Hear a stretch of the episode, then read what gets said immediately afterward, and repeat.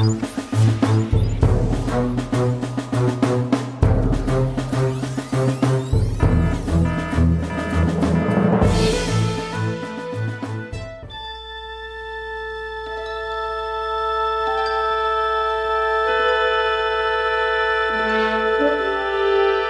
Universum. Unendliche Weine. Dies ist der Podcast mit spannenden Themen und komplexen Antworten. Florian und Ruth dringen Galaxien vor, die nie ein Mensch zuvor gesehen hat. Und all das bereits schon ein Jahr. Happy Birthday. Ja, wir sind in der Geburtstagsfolge von Das Universum. Hallo, hallo. Das war ja ein großartiges Intro, bitte. Ja, das stammt von Rick, der uns das geschickt hat zum Geburtstag und ich konnte es leider nicht komplett spielen. Ich habe es gekürzt, weil ich vermute, wenn man das noch zu Ende gespielt hätte, dann hätte vielleicht irgendwie Probleme bekommen mit Copyright oder sowas, weil äh, die Star Trek Melodie uns nicht gehört. Darum habe ich es ein bisschen abgekürzt. Ich spiele es dir nachher dann äh, vor, wie du das komplett hören kannst, aber wir haben sehr talentierte und begabte Hörerinnen. Ja, tatsächlich. Also fest. vielen Dank, äh, Rick, für dieses schöne Intro. Es kommen dann im Laufe der Folge noch mehr Geburtstagswünsche, weil wir ein Jahr Universum feiern. Also wenig für ein Universum eigentlich. Eigentlich schon, ja. Was war Aber jedes Universum fängt mal klein an. ja, ich überlege gerade, du, du bist eher Kosmologe. Was war denn los im Universum, im echten Universum, bis ein Jahr alt Aha. war? Das ist lustig, dass du das fragst, weil ich habe das vorbereitet. Ernsthaft? Ja. Beeindruckt. Zur Abwechslung mal eine Frage, die ich sofort beantworten kann. Nein, ich habe mir das tatsächlich angeschaut. Cool. Für die Geburtstagsfolge, für ein Jahr. Ich habe mir gedacht, mhm. naja, ein Jahr, was macht man da? Mal schauen, was im ersten Jahr des echten Universums so los war.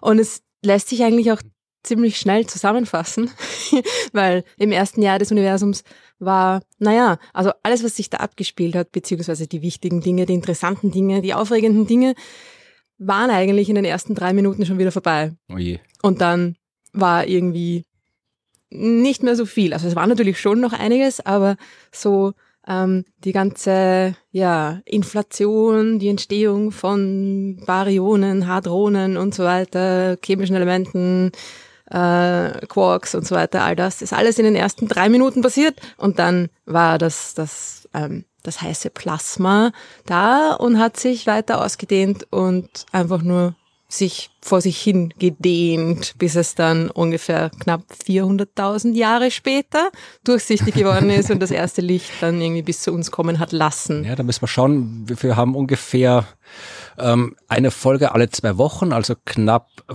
25 Folgen im Jahr. Und für 400.000 Jahre mal 25, ja, müssen wir so ein bisschen noch 10 Millionen Folgen oder irgendwie sowas machen. Aber dann sind wir, wird es auch wieder interessant im genau, Universum. Und dann erfahrt ihr, was als nächstes passiert ist. Also ihr müsst noch 10 Millionen Folgen durchhalten, dann wird es interessant im Universum. ja, es ist, wie du ja irgendwie schon das letzte Mal so schön gesagt hast, oder was schon vor zwei Folgen, das Universum ist der Ort, wo auch der Hintergrund interessant ist. Genau. Das ist, ähm, bis zum Hintergrund allerdings muss man 400.000 Jahre warten. Ja, wir feiern heute Geburtstag und äh, deswegen äh, gibt es einige Dinge, die anders sind als sonst. Also das erste Mal sitzen Ruth und ich uns gegenüber, also beim Podcast. Also wir wissen nicht, dass wir das erste Mal in unserem Leben gesehen haben. Also wir haben uns vorher schon mal gesehen gehabt. Äh, aber das erste Mal tatsächlich, dass wir die Aufnahme vor Ort machen. Und ihr hört es auch am Hintergrund. Wir sitzen nicht in einem schalldichten Studio. Wir sitzen in meinem Garten. Das heißt, ihr müsst mit Geräuschen rechnen. Also ja, eh so, sowieso, aber halt mit Geräuschen, die nicht von uns kommen. Also es werden hier Vögel zwitschern. Es werden vermutlich irgendwann im Laufe der Zeit äh, diverse Kinder und Jugendliche hinterm Garten vorbei Richtung Freibad marschieren. Vielleicht tauchen Hunde auf äh, aus dem Nachbarsgarten. Das kann sein, dass das Eichhörnchen vorbeikommt. Das kommt mhm. öfter mal vorbei. Also es ist ab und zu weht der Wind, es fliegen Flugzeuge hier rüber. Also es gibt Geräusche in diesem und Podcast. Wenn ihr ganz genau hinhört, könnt ihr vielleicht sogar das Gemüse wachsen hören. Wir sind nämlich da umgeben von allerhand Gemüsesorten. Das Coolste finde ich sind die Kartoffeln in einem Kartoffelturm. Erdäpfel, Kartoffeln. Kartoffelpyramide. Genau. Ähm, es gibt allerhand Obst, Erdbeeren, Heidelbeeren, Blaubeeren heißen die, ne? Äh, Himbeeren und so weiter, Kräuter. Einen Komposthaufen sogar. Also wirklich, wirklich ein, ein vorbildlicher Garten, Florian. Dankeschön. Ja, du bist ja Expertin für Gärten. Aber ähm, wir reden ja heute nicht über Gemüse, wir haben ja Party. Und eine Geburtstagsparty macht man nicht mit Gemüse. Das, das sagst du was nicht. Ich schon. Macht man auch mit Gemüse, ja. Aber ich habe heute dachte für Party, äh, wir reden heute, die, so unsere Themen, die wir heute erzählen, sind alle partytauglich, aber ich habe auch passende Partygetränke mitgebracht. Ich habe eine schöne Auswahl an äh, alkoholischen, astronomie-relevanten Getränken mitgebracht, die wir wir müssen sie nicht alle trinken, sonst wird der, aber wir werden, ich werde auf jeden Fall alle wir werden auch Fotos machen und so weiter, damit man die auch von den Getränken, damit ihr das sehen könnt. Und äh, wir können die Verkostung mal anfangen. Ich hole jetzt meine Kühltasche hier. Ich wollte schon fragen, wo ist denn das Bier? Musst du jetzt wieder zum Kühlschrank? Aber ja. nein, Florian ist so vorbereitet. Er hat eine kleine schwarze Kühltasche also, neben sich stehen. Mit was möchtest du die Verkostung anfangen? Mit das dann bestimmtes, was ist denn, ich habe zur Auswahl. Ähm, das hier ist ein schönes Bier. Das heißt ähm, Space Diamonds. Wow fetziges Etikett. Ja. Das müsst ihr euch anschauen, bitte. Dann gibt's, äh, das ist vielleicht was für dich, Small Galaxy Everything. Boom, 8,5 Prozent Alkohol. Ja. Small Galaxy Everything heißt nice, dieses nice, Bier. Nice. What is other half? Ist äh, das die Brauerei? Wahrscheinlich, ja. Ah, ja. Und dann, das dürfte dir am besten gefallen, das ist von einer sehr netten österreichischen Brauerei von ähm, Brew Age. Ich glaube, die sind sogar aus Wien, nein, äh, Salzburg sind die, Entschuldigung. Und die haben ein schönes Bier, das heißt Dunkle Materie. Oh, das ist was für mich. ja, auch ein gutes Logo. Ja. Also und das boah, hier ist von der gleichen von der gleichen Brauerei, das ist das äh, Bier für mich. Das heißt Chicxulub. das ist für mit dich. dem Asteroid. Wow, Oatmeal Stout, Leiwand. Dann gibt's noch ähm, Dann gibt's noch einmal hier äh, Gamma Ray. Ah ja, natürlich. Ich glaube, das kenne ich schon. Ja, das gibt's auch im Supermarkt. Ja. Mhm. Das ist von Beaverton, ich glaube, das ist eine kanadische Brauerei. Und dann habe ich hier noch ein schönes, das ist von Bewok, die sind, glaube ich, aus Vorarlberg. The Haze Out of Space. Oh ja, yeah. das ist dann zum Schluss, ne, wenn wir nicht mehr reden können. Full of Haze äh, mit einem super Astronauten drauf. Ui, aber ich sehe gerade, ähm, den hat ein undankbares Schicksal ereilt, ja. den Astronauten, der da auf diesem Bier drauf ist. Es ist nämlich ein Totenkopf durch den Helm zu sehen. Ja, also ich habe auch noch, hm. wir haben, ich glaube, ich habe noch einen Cider im Kühlschrank, auch einen Space Bob nein, nein, Cider. Cider ist nicht so mein dann, Ding irgendwie. Es gibt noch äh, Wein. Ich habe einen, äh, einen astronomischen Rotwein, Tobias Meyer, das war ein berühmter Astronom. Ich wollte gerade fragen, was hat, was hat der Herr Meyer mit, äh, mit ja. dem Universum zu tun? Ist eine lange Geschichte. Ein berühmter dann, Astronom? Er, erzähl, Kennt man den? Eigentlich schon. Aber erzähle ich danach, jetzt kümmern wir uns um das Bier und äh, dann Astronomie Gin hätte ich auch noch, aber das, das kommt am Schluss. Also welches Bier möchtest du verkosten? Boah, also ich glaube, ich mache äh, das so, wie du vorgeschlagen hast und wir fangen einfach mit der, mit der dunklen Seite an, weil das meine Lieblingsseite ist. Dann packe ich den Rest wieder in die Kühltasche. Black IPA. Es ist auch, ähm, ui, na, auch stark. Ja. 6,9 Prozent. Reichst du mir die anderen beiden zum Einkühlen wieder? Wir haben was vor. Ja, also, wir werden uns da jetzt nicht ansaufen, Leute, keine Sorge. wir äh, verkosten. Ja, es gibt in kleinen Mengen. Es gibt ja, ich habe ja Bier und Astronomie ist also die Kombination von Bier und Astronomie. Das ist ja was, mit dem ich mich tatsächlich auch beruflich immer wieder beschäftigt habe. Also ich habe ein Buch geschrieben, der Komet im Cocktailglas und habe einer der, der Vorträge, die ich am längsten schon halte, ist, wie viel Astronomie steckt in einem Glas Bier. Also da kann man wirklich viel erklären. Und darum bin ich immer auf der Suche nach astronomie-relevanten Bieren, also Biere, die irgendwie mit Astronomie zu tun haben. Und da gibt es erstaunlich viele, ja. Also mhm. das Problem an der Sache ist, dass sie halt nicht immer leicht aufzutreiben sind. Also meistens sind es irgendwelche Kleinstbrauereien und die dann irgendwie nur lokal verkaufen. Also in Amerika gibt's ur viele, da gibt's eine Brauerei, die hat irgendwie ganz viele Sterne und Sternbilder und alles äh, benannt. Und äh, ich hätte hier eine schöne Brauerei, das ist die Inspirationsbräu heißt ja. Das dürfte auch so eine kleine, die einmal so ein, so ein ich verlinke das dann. Ich habe es nicht geschafft, das aufzutreiben. Die haben tatsächlich Biere nach Planeten. Merkur, Mars, Venus, Sonnenfinsternis. Bier haben die gebraut, alles. Mhm. Nicht aufzutreiben gewesen, drum müssen wir mit dem Vorlieb nehmen. Und ich öffne jetzt mal die dunkle Materie. Mal schauen, ich, was da rauskommt. Vor allem merke ich, dass ich keinen Flaschenöffner habe. Ah nein, dann gib mir irgendein, hast du ein Feuerzeug? Ja, ich suche gerade noch irgendwas. Ah, hier, ich habe eine Gartenschere. Eine Gartenschere, das ist äh, Novel. äh, wir sind ja Experten, nicht nur in der Astronomie. So, dann reich mir dein Glas. Ähm, uh, da. So, hier noch ein bisschen mit Soundeffekt. Oh, sehr schön. Es ist tatsächlich ähm, naja, wenn ich jetzt sage schwarz wie die dunkle Materie, dann stimmt das ja gar nicht, weil die ist ja nicht mal schwarz. Es hat eine ganz leichte, äh, rötliche, fast äh, auberginenfarbene. Also ich lese mal das. Etikett vor vielleicht, ja, das steht hier Mhm. hinten. Komm auf die dunkle Seite. Mysteriös ist sie, noch nicht nachgewiesen, dennoch notwendig zur Erklärung von Gravitationswechselwirkungen im All, die dunkle Materie. Ist das astronomisch korrekt? Äh, ja. Ja. In unserem Fall beschreibt sie die mystische Wechselwirkungen zwischen den malzigen Röstaromen eines Stouts und den floralen, fruchtigen Hopfennoten eines IPAs. Bei jedem Schluck offenbart sich eine neue Nuance. Das Black IPA will geschmacklich ständig neu erforscht werden, wie die dunkle Materie. Das war dann die Marketingabteilung. Prost, ja, aber eine Prost. astronomisch informierte Marketingabteilung. Absolut.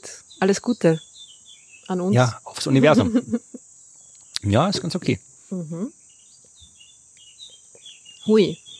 Okay. Ja. Interessante Kombi, nämlich aus, ähm, aus dem Stout und dem IPA. Mhm. Das sind ja eigentlich zwei sehr unterschiedlich schmeckende Biersorten, aber es funktioniert ganz gut. Ja. Na gut, dann trinken wir noch einen Schluck und währenddessen hören wir uns noch einen Geburtstagswunsch an. Liebe Ruth, lieber Florian, ich wünsche euch alles Gute zum einjährigen Geburtstag des Universums. Ich bin Hörer seit der ersten Folge und habe jedes Mal Spaß dabei, von euch etwas über das Universum zu erfahren. Euch gibt's bei mir meistens zum Frühstück. Woran ich übrigens auch Freude habe, ist das Lernen von österreichischen Begriffen und Redewendungen. Deshalb bin ich für mehr Österreichisch im Podcast. Das geht sich auf jeden Fall aus. In diesem Sinne, herzlichen Dank, alles Gute und bis bald im Universum. Ja, das war ein Geburtstagswunsch von, äh, oh Gott, welchen Knopf habe ich denn jetzt gedrückt? Ich glaube, das war Tobias. Den da. Den habe ich gedrückt. Ich glaube schon. Nein? Bist du sicher? Den habe ich gedrückt. Drücke nochmal. Drück nochmal. Liebe Ruth, Ja. Ja, dann Entschuldigung, da war das Rico. Ja, Vielen Dank, Rico. ja, mehr österreichisch. Na, geht schon, mach mal. Ja, das Kein war jetzt- Problem. Wie gesagt, das war jetzt auch österreichisches Bier, was wir gerade hier äh, trinken. Also Ach, tatsächlich, ist das Ja, eine das Österreich? ist eine Salzburger Brauerei, Pro Age, ja. Die hatten auch, die hatten auch mal ein Bier, das hieß Maltstraße, ja, das war wieder zur Milchstraßenthematik. Okay. Also die haben, dürften irgendjemand in der Brauerei dürften ein Faible für Astronomie haben. Dürft da was, vielleicht hören Sie uns zu. Ja, dann schickt uns eine Kiste. Vielleicht genau. Sponsoren. Ja, also äh, nur für jemand fragt, also niemand, äh, keines der Biere, alle Biere, die wir heute trinken, habe ich selbst gekauft und niemand hat sie uns gesponsert. Wir sind nicht käuflich, nicht mal mit gutem Bier. wir werden nicht naja. bezahlt von der Brauerei. Ach, ich hätte schon, gesagt, seit ich diesen Vortrag halte, äh, wie viel Astronomie steckt in einem Glas Bier, wünsche ich mir mal, dass ich mal in eine Brauerei eingeladen werde. Aber bis jetzt noch nicht, Nicht? passiert. Nein. Aber die bringen immer Leute Bier zu Vorträgen mit, oder? Nicht immer, aber oft, ja. Und das ist, also da habe ich auch, finde ich auch gut. Das Schönste war, wie ich in Bamberg den Vortrag gehalten habe. Bamberg ist ja so die Bierhauptstadt Deutschlands, irgendwie ziemlich wahnsinnig viele verschiedene Biere und Brauereien. Und da bin ich, glaube ich, mit zwölf oder 13 Flaschen nach Hause gegangen. Boah, das hat sich ausgezahlt. Ja, allerdings. ja, also wir trinken, bevor wir jetzt hier weiter nur übers Bier reden, kommt eine Geschichte übers Bier. Ja, ähm, genau, ich bin dran im Ablaufplan. Wir, ich habe überlegt, ich könnte jetzt die Geschichten übers Bier erzählen, die ich in meinen Vorträgen immer erzähle. Also ich könnte wirklich theoretisch, wenn ich jetzt äh, wollen würde, könnte ich wirklich, ich könnte wahrscheinlich ein Semester lang eine Vorlesung halten über wie viel Astronomie in einem Glas Bier steckt, weil man kann so gut wie jedes astronomische Phänomen anhand von Bier erklären. Das geht wirklich. Also das habe ich tatsächlich, äh, ich, ich kürze dann meistens immer auf eine Stunde zusammen, den Vortrag. Man, manchmal irgendwie eine halbe Stunde, manchmal eineinhalb Stunden, je nachdem, was die Leute wollen. Aber im Prinzip gibt's so viele Geschichten, dass, dass man beliebig viel erzählen kann. Insofern schwer war es jetzt ein paar kurze auszuwählen. Aber um, um kennst du dieses, äh, dieses berühmte Zitat von Carl Sagan mit dem Apfelkuchen? Mhm. Das ist ja, gesagt, wenn man den, sagst du auf Englisch, du kannst das besser. Auf Englisch, Ja, kann im mich Original. nicht mehr erinnern, wie er es gesagt hat, original. Nicht? Ja, ich auch nicht, darum habe ich es eigentlich dir äh, gesagt, aber es geht, also, Ausgelagert. äh, if you want to make an apple pie from scratch, first you have to create a universe, glaube ich. Irgendwie so, ja. Also wenn man, wenn man Apfelkuchen haben will, muss man zuerst mal, wenn man Apfelkuchen von Grund auf haben will, muss man zuerst mal ein Universum erschaffen. Und äh, genau das gleiche gilt auch fürs Bier. Ja? Also Natürlich ist irgendwie alles, aber das Wasser, wenn man wissen will, wo das Wasser herkommt, dann muss man mit, ähm, mit Asteroideneinschlägen, mit Planetenentstehung sich beschäftigen, weil die haben das Wasser gebracht. Also wir trinken mit dem Bier die geschmolzenen Asteroiden von vor viereinhalb Milliarden Jahren. Wenn man wissen will, wo das, das äh, was weiß ich, die, die Kalorien im Bier herkommen, ja, die sind Energie aus dem Inneren der Sonne, die dort vor 100.000 Jahren entstanden ist, also Jahrhunderttausend alte Sonnenenergie. Äh, die, der Alkohol, das Kohlenstoff, Sauerstoff, der im Alkoholmolekül drin ist. Ja, das ist die Asche der ersten Sterne im Universum, die vor Milliarden Jahren gelebt haben. Also das sind so die offensichtlichen Dinge, die ich dann in den Vorträgen erwähne. Aber es gibt auch ein bisschen weniger offensichtlichere Verbindungen. Zum Beispiel, das ist dürfte dir gefallen, ähm, die Verbindung zwischen Bier und äh, supermassereichen schwarzen Löchern. Das wäre voll meine Frage gewesen. Du bist ja, du liest heute meine Gedanken. Man sagt, wie erklärst du dann die supermassereichen schwarzen Löcher mit mit Bier? Ganz einfach. Das ist tatsächlich auch was, was ab und zu, wenn, wenn ich lang genug Zeit habe, in den Vorträgen vorkommt. Äh, Bier ist Kohlenstoff. Ja, also Kohlenstoff im, im Alkoholmolekül und in den anderen Geschmacksstoffen. Kohlenstoff ist überall drin. Kohlenstoff äh, gibt es in verschiedenen Isotopen. Ja, der normale Kohlenstoff, den wir haben, ist äh, C12. Ja, also Kohlenstoff mit sechs äh, Protonen und sechs Neutronen im Kern. Und ähm, das, ich weiß gerade nicht Prozentzahl, keine Ahnung, 98, 99 Prozent, also sehr, sehr viel davon ist dieses Kohlenstoff 12. Es gibt auch C13 und dann gibt's C14. Ja? C14 ist äh, Kohlenstoff mit acht Neutronen und sechs Protonen im Kern, also immer noch Kohlenstoff, nur hat halt ein bisschen mehr Neutronen. Und diese mehr Neutronen, die machen den Kern instabil und der Kohlenstoff 14 zerfällt im Laufe der Zeit. Ja, der ist radioaktiv und das haben sicherlich viele schon gehört, die C14-Methode. Wenn du eine gewisse Menge an Kohlenstoff 14 hast, ist nach 5070 5730 sind es genau. Wenn man eine gewisse Menge an Kohlenstoff 14 hat, ist nach 5730 Jahren die Hälfte davon statistisch zerfallen. Und nochmal die Zeit danach, nochmal die Hälfte und so weiter.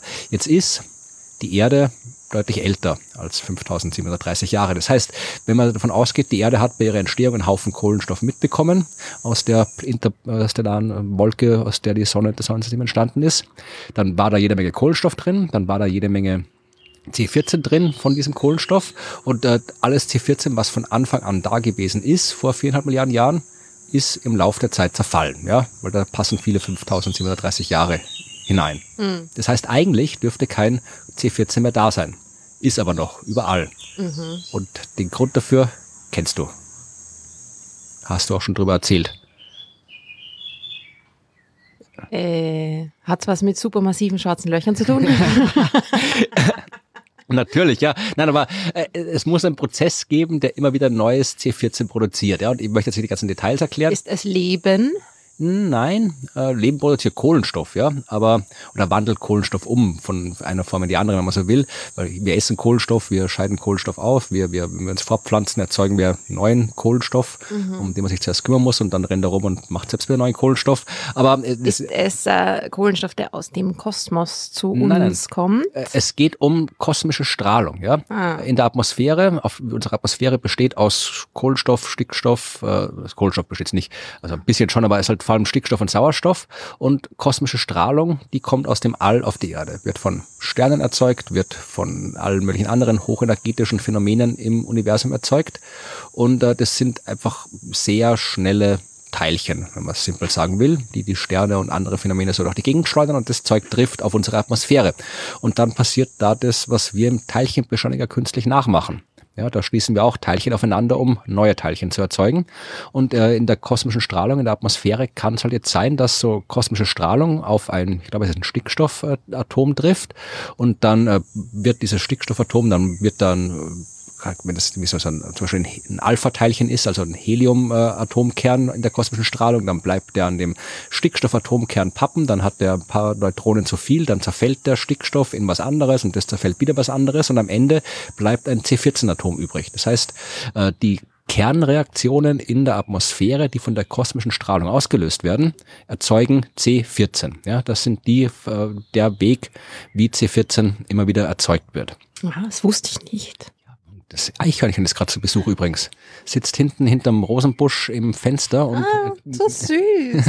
Der Florian hat ja seinen, seinen äh, Schlossgarten fast. Also er ist ein bisschen kleiner als ein typischer Schlossgarten, aber äh, am Ende des Gartens ist eine, eine schöne alte Mauer mit einem kleinen Fensterchen drinnen genau in dem Fensterchen sitzt jetzt dieses Eichhörnchen. Ja, da liegt nämlich Futter fürs Eichhörnchen und dann kommt's. Und wenn es die, die Nusskiste entdeckt, dann ist es, glaube ich, wieder weggegangen. Ja. Den Kastanienbaum. Aber es kommt sicher wieder, das kommt öfter, das Eichhörnchen. Das ist halt, weißt du, das Landleben. Ne? Ja, Land ist- kommen nur Tauben und Krähen. Ja, so Land ist es auch nicht. Hier wohnen auch 25.000 Leute in der Stadt. ja. Ja. Kleinstadt. Ja, Kleinstadt. ja, ja, aber wir waren beim Kohlenstoff, Genau, ja. Also C14, die kosmische ja. Strahlung erzeugt den Kohlenstoff, ja. Und deswegen, äh, solange man lebt und neuen Kohlenstoff aufnimmt, wird halt immer wieder der, aus der Umgebung gibt's halt immer wieder neuen Kohlenstoff und ein Teil von dir ist C14. Ein Teil von allem, was Kohlenstoff enthält, ist C14. Ein Teil vom Bier ist Kohlenstoff 14. Das heißt, im Bier ist Kohlenstoff 14 drin. Ja, zwangsläufig. Ähm, wenn du stirbst, dann zerfällt der Kohlenstoff 14 irgendwann mal, weil du keinen neuen mehr aufnimmst und dann kannst du halt aus der Menge, die übrig ist, wenn man dich in 10.000 Jahren ausbuddelt und dann radioaktiv datiert, rausfinden, wann du gestorben bist. Also darum, alles klar, das heißt, das ist äh, das, C, das Ausgangs C14 war das, das Level an C14, das es damals zu dem nein, das, das, Zeitpunkt, wo das nein. Lebewesen gelebt hat, Nein, hatte. ja, der Level ist halbwegs gleich, also auch nicht ganz, weil wir da halt irgendwie so, so, so radioaktive Tests und so weiter, da passiert ein bisschen was, aber im Wesentlichen geht es darum, äh, du kannst halt abschätzen, wenn du weißt, du kannst messen, wie viel C14 ist jetzt noch drin in einem Stück Holz, in einem Knochen oder was auch immer, ja. Und dann kannst du, wenn du die Zerfallsprodukte auch noch anschaust, oder du weißt, in was C14 zerfällt und aus den Verhältnissen kannst du dann zurückrechnen, okay, äh, dieser Knochen hat vor x Jahren aufgehört, C14 aufzunehmen. Und dann weißt du, Ja. wie alt das Ding ist. Okay. Also, aber ich wollte eigentlich gar nicht auf diese Datierungsmethode raus, sondern eben auf die Prozesse, die äh, C14 erzeugen, die kosmische Strahlung. Der Großteil der kosmischen Strahlung, die auf die Erde trifft, das ist tatsächlich ähm, kosmische Strahlung von der Sonne, weil die ist uns am nächsten natürlich. Und äh, es gibt aber auch natürlich kosmische Strahlung, die von anderen Sternen kommt äh, zu uns. Und äh, die trifft auch auf. Und dann gibt's äh, kosmische Strahlung, äh, die extrem hochenergetisch ist, also wirklich die ex mit kosmischer Strahlung mit den höchsten Energien. Und äh, so hoch, dass sie eben nicht von der Sonne stammen können, sondern wirklich von Ereignissen, von Phänomenen, die deutlich mehr Wumms haben.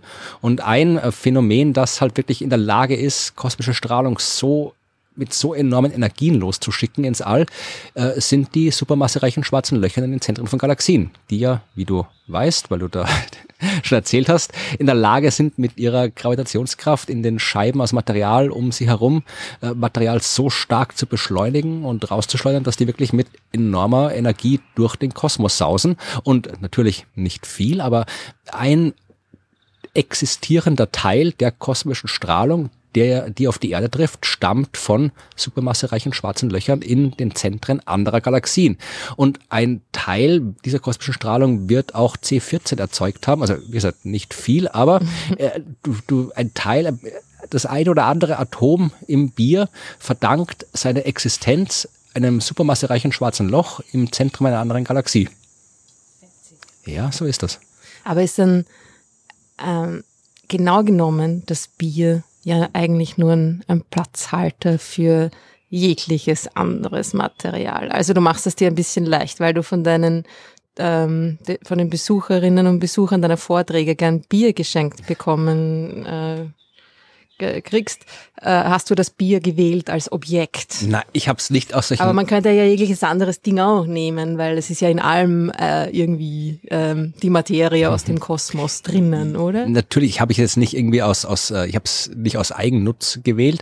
Und das stimmt natürlich, dass du diese Geschichten über alles andere erzählen kannst. Ja, habe ich auch gemacht. Also ich habe in, in Krems, der meiner Heimatstadt, die eher eine Weinstadt ist, ein Weinbau. Hast du es auf Wein abgewandelt? Genau. Tatsächlich. Ich habe das auch vor Kindern gehalten, da kannst du es irgendwie mit Schokolade oder mit, mit Ja. Limo erzählen oder sonst irgendwas, ja. Ja. Also ich habe halt das Bier vor allem deswegen genommen, weil mein Bier, da hat jeder Mensch eine Beziehung dazu. Und wenn du es selbst nicht trinkst, dann weißt du zumindest, dass es Bier gibt. Also Bier, da, da kann man halt viel drüber erzählen. Das ist, das ist ein sehr zugängliches Thema. Und Mhm. darum habe ich halt das ausgesucht, um diese Geschichten zu erzählen. Aber natürlich kann ich es über alles andere auch erzählen. Aber Bier funktioniert immer gut bei Vorträgen. Ja, und das ist halt auch, äh, ich glaube, das ist, äh, ist auch gut in der Kommunikation, weil die trockene Wissenschaft und so weiter, na, da ist das, das schafft das Bier schon mal das, das, das auflockernde Element, dass sich Leute auch irgendwie trauen, hinzugehen oder, na, dass sich Leute denken, ha, vielleicht ist das nicht ganz so langweilig wie ein Standard, ähm, Vortrag. Was willst du noch? Ich habe nur eine Geschichte, aber erzähle ich dir noch. Ja, du kannst dir aussuchen äh, Asteroideneinschläge und Bier, Sonnenstrahlung und Bier, Plattentektonik und Bier oder radioaktive Strahlung und Bier. Plattentektonik. Plattentektonik. Die Plattentektonik, ja, das ist eine schöne Geschichte, die Plattentektonik. Gut, das ist dieser, gut, die ist vielleicht ein bisschen weit Weit hergeholt? Nein, nicht so wirklich, ja. Also das ist nicht weit hergeholt, aber es hat ja alles mit allem zu tun, ja. Also Bier ist immer Bier. Das Problem mit Bier ist, ich weiß nicht, ob du schon mal Bier gebraut hast. Ja. Echt? Ja. Ja. Und ist es was geworden? Ja, Und- war super.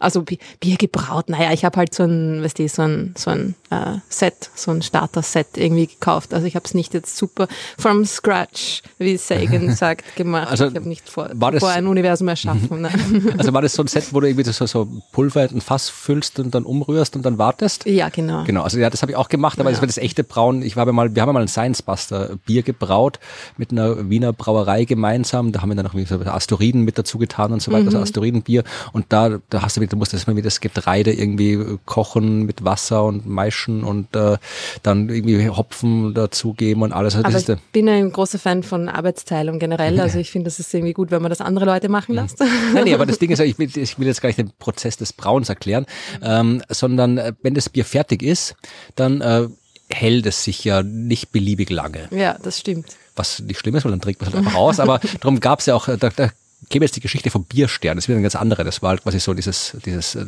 Zeichen, was die Brauer rausgehängt haben, wenn das Bier gerade fertig war. Das heißt so, jetzt, jetzt, jetzt quasi hier, hier Ausgesteckt ist, nennt man das beim Wein. ja, beim Heure, genau, in Österreich, ja. Aber äh, das ist halt quasi hier, das, das, das, das Bier ist jetzt fertig und jetzt kommt's alle und trinkt's, weil sonst wird schlecht. So, aber dann hat man irgendwie, es gab ja heute, lege ich das Bier in den Kühlschrank, ja, damit es nicht äh, mit schön gekühlt und haltbar bleibt, aber Kühltechnik gab's noch nicht so lange. Und äh, früher hat man ja sich ein bisschen mehr anstrengen müssen, um Bier zu lagern. Da gab's halt die berühmten Bierkeller. Ja, und äh, Bierkeller sind halt dann besonders gut, wenn's, wenn du sie, wenn es jetzt nicht einfach irgendwie ein Loch ist, dass du die Erde gräbst, kannst du auch machen, aber wenn du ähm, eine natürliche Höhle hast, ja, so im Gestein, dann ist es natürlich noch besser. Und deswegen äh, haben wir da den Einfluss der Plattentektonik, ja, weil die sorgt dafür, dass wir sowas, dass solche Dinge eben entstehen können, diese unterirdischen Strukturen, wo du dann eben Bier einlagern kannst. Und so sind übrigens auch die Biergärten entstanden aus den Bierkellern, ja, weil du hast da quasi diese Keller gehabt und damit es oben drüber äh, im Sommer schön kühl bleibt, hat man da Kies aufgestreut, große Bäume gepflanzt, damit die Blätter das beschirmen und dann haben wir gedacht, okay, jetzt haben wir das hier da stehen, dann stellen wir Tische dazu und trinken wir Bier dort. Ja, also das ist, wie gesagt, ich habe jetzt, ich, ich verlinke noch einen Artikel, wo ich noch mehr geschrieben habe äh, zu dem Plattentektonik und so weiter, also wie diese ganze Sedimentation und wie diese Höhlen entstehen und äh, was, wie, wie es mit Höhlen auf anderen Planeten ist und so weiter. Aber Aber am Mars gibt's doch sicher auch Höhlen ohne Plattentektonik. Ja, aber das sind, das sind äh, Höhlen, die dann vermutlich äh, entstanden sind, als der Mars noch tektonisch aktiv war, weil der Mars hat ja Vulkanismus gehabt, da kannst du auch so Lavaröhren zum Beispiel Ja, kriegen, ja. die dann entstehen. Und äh, aber das, der Mars ist halt, ich weiß, da passiert halt jetzt nichts Neues mehr. Hm. Naja, weil halt auch irgendwie kein Wasser mehr da ist, dass das, das Genau. Höhlen aushöhlen kann.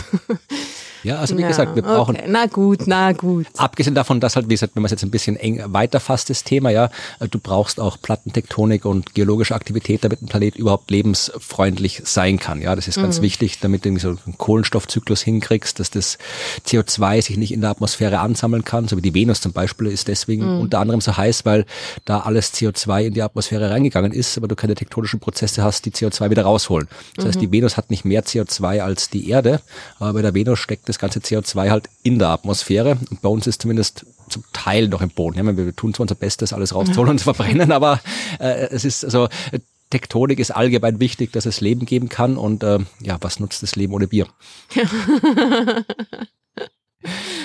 Ja, also ich verlinke mal, das war eine Serie, die ich vor einiger Zeit geschrieben habe. Ja, also radioaktive Strahlung und Bier ist auch ganz cool. Da geht es um, um äh, Pflanzenzucht, die man ja mit, mit äh, früher und heute zum Teil immer noch, äh, wo du wenn du neue Pflanzenvariationen schaffen willst, die du halt irgendwie radioaktiv bestrahlst, damit das Ah, damit sie passiert. mutieren oder was? Ja, da gab es diese. Ja, das ist aber tatsächlich, das ist ja, das ist äh, teilweise absurd, ja, diese Geschichte. Also das hat man so so radioaktive Gärten waren. Das ja, du hast quasi so in der Mitte war so eine Strahlenquelle, also radioaktives Material hingeschnitten und rundherum in Kreisen Pflanzen angepflanzt. Also je näher, desto stärker war die Strahlung, dass sie ausgesetzt waren. Und dann hat man halt geschaut, was, äh, wie mutieren die, was wächst da raus und hat geschaut, ob irgendeiner dabei ist, die Ob halt man da dann, was verwenden kann. Genau, und die ja. hat man einfach genommen und weitergezüchtet, ja. Ja, lustig. also so sind ganz viele, also ganz viel von dem Obst und Gemüse, was du kaufst im Supermarkt, Mhm. ist so entstanden, ja. Und in dem Artikel, den ich damals geschrieben habe, eben auch Hopfensorten sind so entstanden, ja. Und das, das Coole ist ja, oder das Coole, eigentlich das, das ein bisschen seltsamer ist ja, dass zum Beispiel diese Methode, wenn die, die, ich weiß gar nicht, wie intensiv die heute noch verwendet wird, aber ähnliche Methoden werden halt verwendet. Und wenn du sowas machst, da, da musst du halt nichts deklarieren, dass du das gemacht hast. Das ist halt einfach, ja, kannst du einfach machen und dann kannst du es irgendwie meinetwegen auch, auch kannst du dann kannst, kannst das Bio-Obst verkaufen, wenn du es entsprechend anpflanzt. Aber wenn du halt dann, also wenn du das quasi einfach schaust, was zufällig irgendwo irgendwie mutiert und wenn du das brauchen kannst, dann nimmst du das. Aber wenn du das gleiche, die gleiche Mutation irgendwie halt mit den neuen gentechnischen Methoden machst, wo du das wirklich absolut gezielt machen kannst, dann ist es äh, Gentechnik und du musst das deklarieren und kannst es auf der halben Welt nicht verkaufen. Hm. Wenn du aber quasi zuerst mit Gentechnik gezielt was äh, quasi baust, damit du weißt, okay, das ist es, was ich haben will, und dann dir irgendwo ein radioaktives Teil hinstellst und wartest, bis das äh, zufällig mutiert, das rauskommt, was du vorher quasi gentechnisch gebaut hast, dann kannst du, da kannst es gibt keine keine Methode, keinen Weg, den Unterschied zwischen beiden festzustellen, aber dann Okay. kannst du es nehmen und verkaufen, ohne deklarieren. Also die Gesetzgebung ist da sehr konfus, was das angeht alles. Ja, ja, das ist halt, weil es eine, äh, leider eine recht emotionale Ja. Gesetzgebung, oder beziehungsweise die Gesetzgebung beruft sich auf äh, emotionale Befindlichkeiten, die, Ja, aber jedenfalls das, also ich verlinke stark sind, ja. Ich Hm. verlinke die Arbeit, es ist, glaube ich, der, der Diamant, ah, nicht, Entschuldigung, nicht Hopfen, es war Barley. Barley ist äh, Gerste, oder? Ja. Äh, Diamantgerste in, Tschechos, in der Tschechoslowakei, eine Arbeit von 1966. Da, die hat man quasi durch diese radioaktive Bestrahlung so erzeugt. Ah, Okay. Und ist dann ein gutes Bier draus geworden aus Gute dieser Frage. Gerste? Ja, ich glaube, die Tschechen haben ein gutes Bier, oder? Ich glaube, das, das, das kann man nicht Das vorstellen, dass ist die die, Tschechen furchtbares Bier, ja. ja. Also das ist die, das war meine Partygeschichte. Prost. einen Schluck Bier, Prost, hast Genau, mehr, du musst warten. leer. Ja, du musst warten. Es war nur ein kleiner Schluck zu meiner Verteidigung. Ja, wir, wir betrinken uns hier nicht. Noch nicht. Ja, dann spielen wir noch einen Geburtstagsgruß Ja, und bitte. ich trinke mein Bier aus, dass wir das nächste aufmachen können. Cool. Alles Gute aus dem Universum, ans Universum, an eines der jüngsten Universen, das ich kenne mit einem Jahr. Ich freue mich über diesen Podcast, äh, dass es ihn gibt, dass er so lockerflockig auf, äh, Themen aufbereitet, die durchaus auch mal etwas anspruchsvoller sind. Ich höre ihn meistens äh, im Auto, wenn ich unterwegs bin. Ich bin beruflich viel äh, unterwegs und äh, freue mich da immer mal etwas Input. Und erfahren habe ich von dem Universum wahrscheinlich über irgendeinem, über ein äh, Shameless Self-Plugin in einem anderen Podcast, sei es die Vrindwissenschaft oder äh, die Sternengeschichten, die ich auch äh, allen, die sie noch nicht kennen, sehr empfehlen kann. Ähm, und freue mich auf viele weitere Jahre mit dem Universum. Ja, das war Tobias und wir freuen uns auch auf viele weitere Jahre mit dem Universum. Viele, viele weitere Jahre. Vielleicht nicht ganz so viele, wie das Universum schon hat mittlerweile. Ich glaube, da kann man nicht aufholen. Wahrscheinlich nicht. Mm. Wenn wir Zeitreisen nicht erfinden, dann wird es schwierig. Aber, aber wir werden uns bemühen. Genau. Äh, bevor wir zu deiner Partygeschichte kommen, auf die ich schon sehr gespannt bin, auf deine astronomische Partygeschichte, habe ich gedacht, wir machen einen kurzen Rückblick auf das Jahr. Macht man ja so. Ah, ja, okay. Also wir haben 27 Episoden veröffentlicht, äh, beziehungsweise eigentlich 28, ja, das ist die Nummer 27, aber wir haben es ja wieder so schön konfus gemacht. Das heißt, wir haben mit Nummer 0 angefangen. Sonst wären wir ja keine Astronomen, wenn wir nicht irgendeine lustige Rechnung damit ein, einbeziehen würden. Also ist das die 28. Episode, die ihr hört, aber die mit der Nummer 27, weil die erste Episode die mit der Nummer 0 war. Äh, Und wir haben insgesamt, also ich habe jetzt hier die Statistik, das sind alles irgendwie so Analytics-Statistiken von unserem äh, Host Podigy. Also über die Metrik von Podcasts habe ich ja schon oft in anderen Podcasts gesprochen. Das ist immer schwierig, aber ich sage einfach mal die Zahlen. Wir haben äh, jetzt in diesem Jahr, sagt mir die äh, Analytics, 470.000 Downloads und Streams gehabt. wow. Wir haben über dieses Jahr 218.000 Hörerinnen und 210.000 Abonnentinnen. Also äh, der Unterschied ist, glaube ich, diejenigen, die es irgendwo tatsächlich so bei irgendwas auf Abonnieren geklickt haben, bei Spotify, bei Apple Podcasts, bei irgendeinem anderen. Und äh, der Rest sind die, die halt auch einfach so im, im auf irgendwie auf der Homepage auf Play drücken oder das irgendwie sonst so quasi hören, ohne es irgendwie abonniert zu haben, glaube ich. Aber auf jeden Fall so um die 200.000 Leute, die uns zuhören. Das ist okay. Und, das ist so ist okay, ist mehr als okay, würde ich sagen. und äh, momentan jetzt sind wir ziemlich stabil bei ungefähr 50, über 50.000 Downloads pro Monat. Ja, also so pro Folge sind zwischen 15.000 und 20.000 Downloads im Schnitt. Und ich habe auch rausgesucht, was unsere Top-Episoden waren. Ja, die Top 3 Episoden mit den meisten Downloads. Aha. Also was schätzt du, erinnerst du dich überhaupt noch an, was wir gemacht haben? Mein Gedächtnis ist ähm, sehr schlecht. Ja, also was glaub, hast du eine Idee, was die, die, die meist downgeloadete Episode war? Ich glaube, die mit den Aliens war sehr populär, die Haystack, ne- The Needle in the Genau, Haystack. das Na, ist, das ist die, das nicht war, schlecht, das ha? war die Episode mit der Nummer 6, Aliens im achtdimensionalen kosmischen Heuhaufen. Ja. also wo wir über die Schwierigkeiten gesprochen haben, was für Parameter man alle berücksichtigen muss, wenn man nach Aliens suchen will. Die ist tatsächlich, ich glaube hauptsächlich wegen des Titels, ja, am meisten runtergeladen worden. Glaubst du wirklich, dass Leute dann die, die Folgen hören, weil sie auf Google nach Aliens suchen? Nein, aber die, die, die typische Podcast-Hörerschaft, ja, wenn die, die haben ziemlich viele Podcasts in der Liste, ja. Das heißt, ähm, in meinem Podcast-Player habe ich wahrscheinlich mit 300, 400 Podcasts drin, ja. Und ich meine, viele davon äh, publizieren nichts mehr und viele publizieren in unterschiedlichen Intervallen, aber wie gesagt, wenn ich da auf Aktualisieren gehe, dann habe ich halt dann immer jede Woche tauchen da irgendwie so ein paar, ein paar Dutzend bis 100 Folgen auf, ja. Und ich lade mir nicht alle runter, was neu ist, das, was mich interessiert und manches lade ich mir runter und denke mir, na, da habe ich jetzt keine Zeit, das anzuhören. Also ich glaube durchaus, dass viele halt dann sagen, okay, das ist ein cooler Titel, das höre ich mir jetzt an oder dann halt sagen, ja, der Titel spricht mir jetzt, da, da, ja, das, da, den lasse ich mal bleiben und höre mir die nächste Folge wieder an oder sowas. Ja, also, dass das nicht jetzt unbedingt Leute sind, die es googeln und dann finden, sondern einfach, dass ein Titel, der spektakulär klingt, eher dazu führt, dass die Leute den Podcast, den sie dann eh schon abonniert haben, dann auch tatsächlich hören und nicht irgendwie halt äh, die, also nicht quasi zurückreihen gegenüber den anderen Podcasts. Äh, der zweit, was ist der zweithäufigste Podcast? Kann man auch drauf kommen, die zweithäufigste Folge. Was das mit der dunklen Materie? Nein, das ist tatsächlich, also normalerweise ist es bei den, bei den meisten Podcasts ist das die am meisten downgeloadete Folge, nämlich die erste.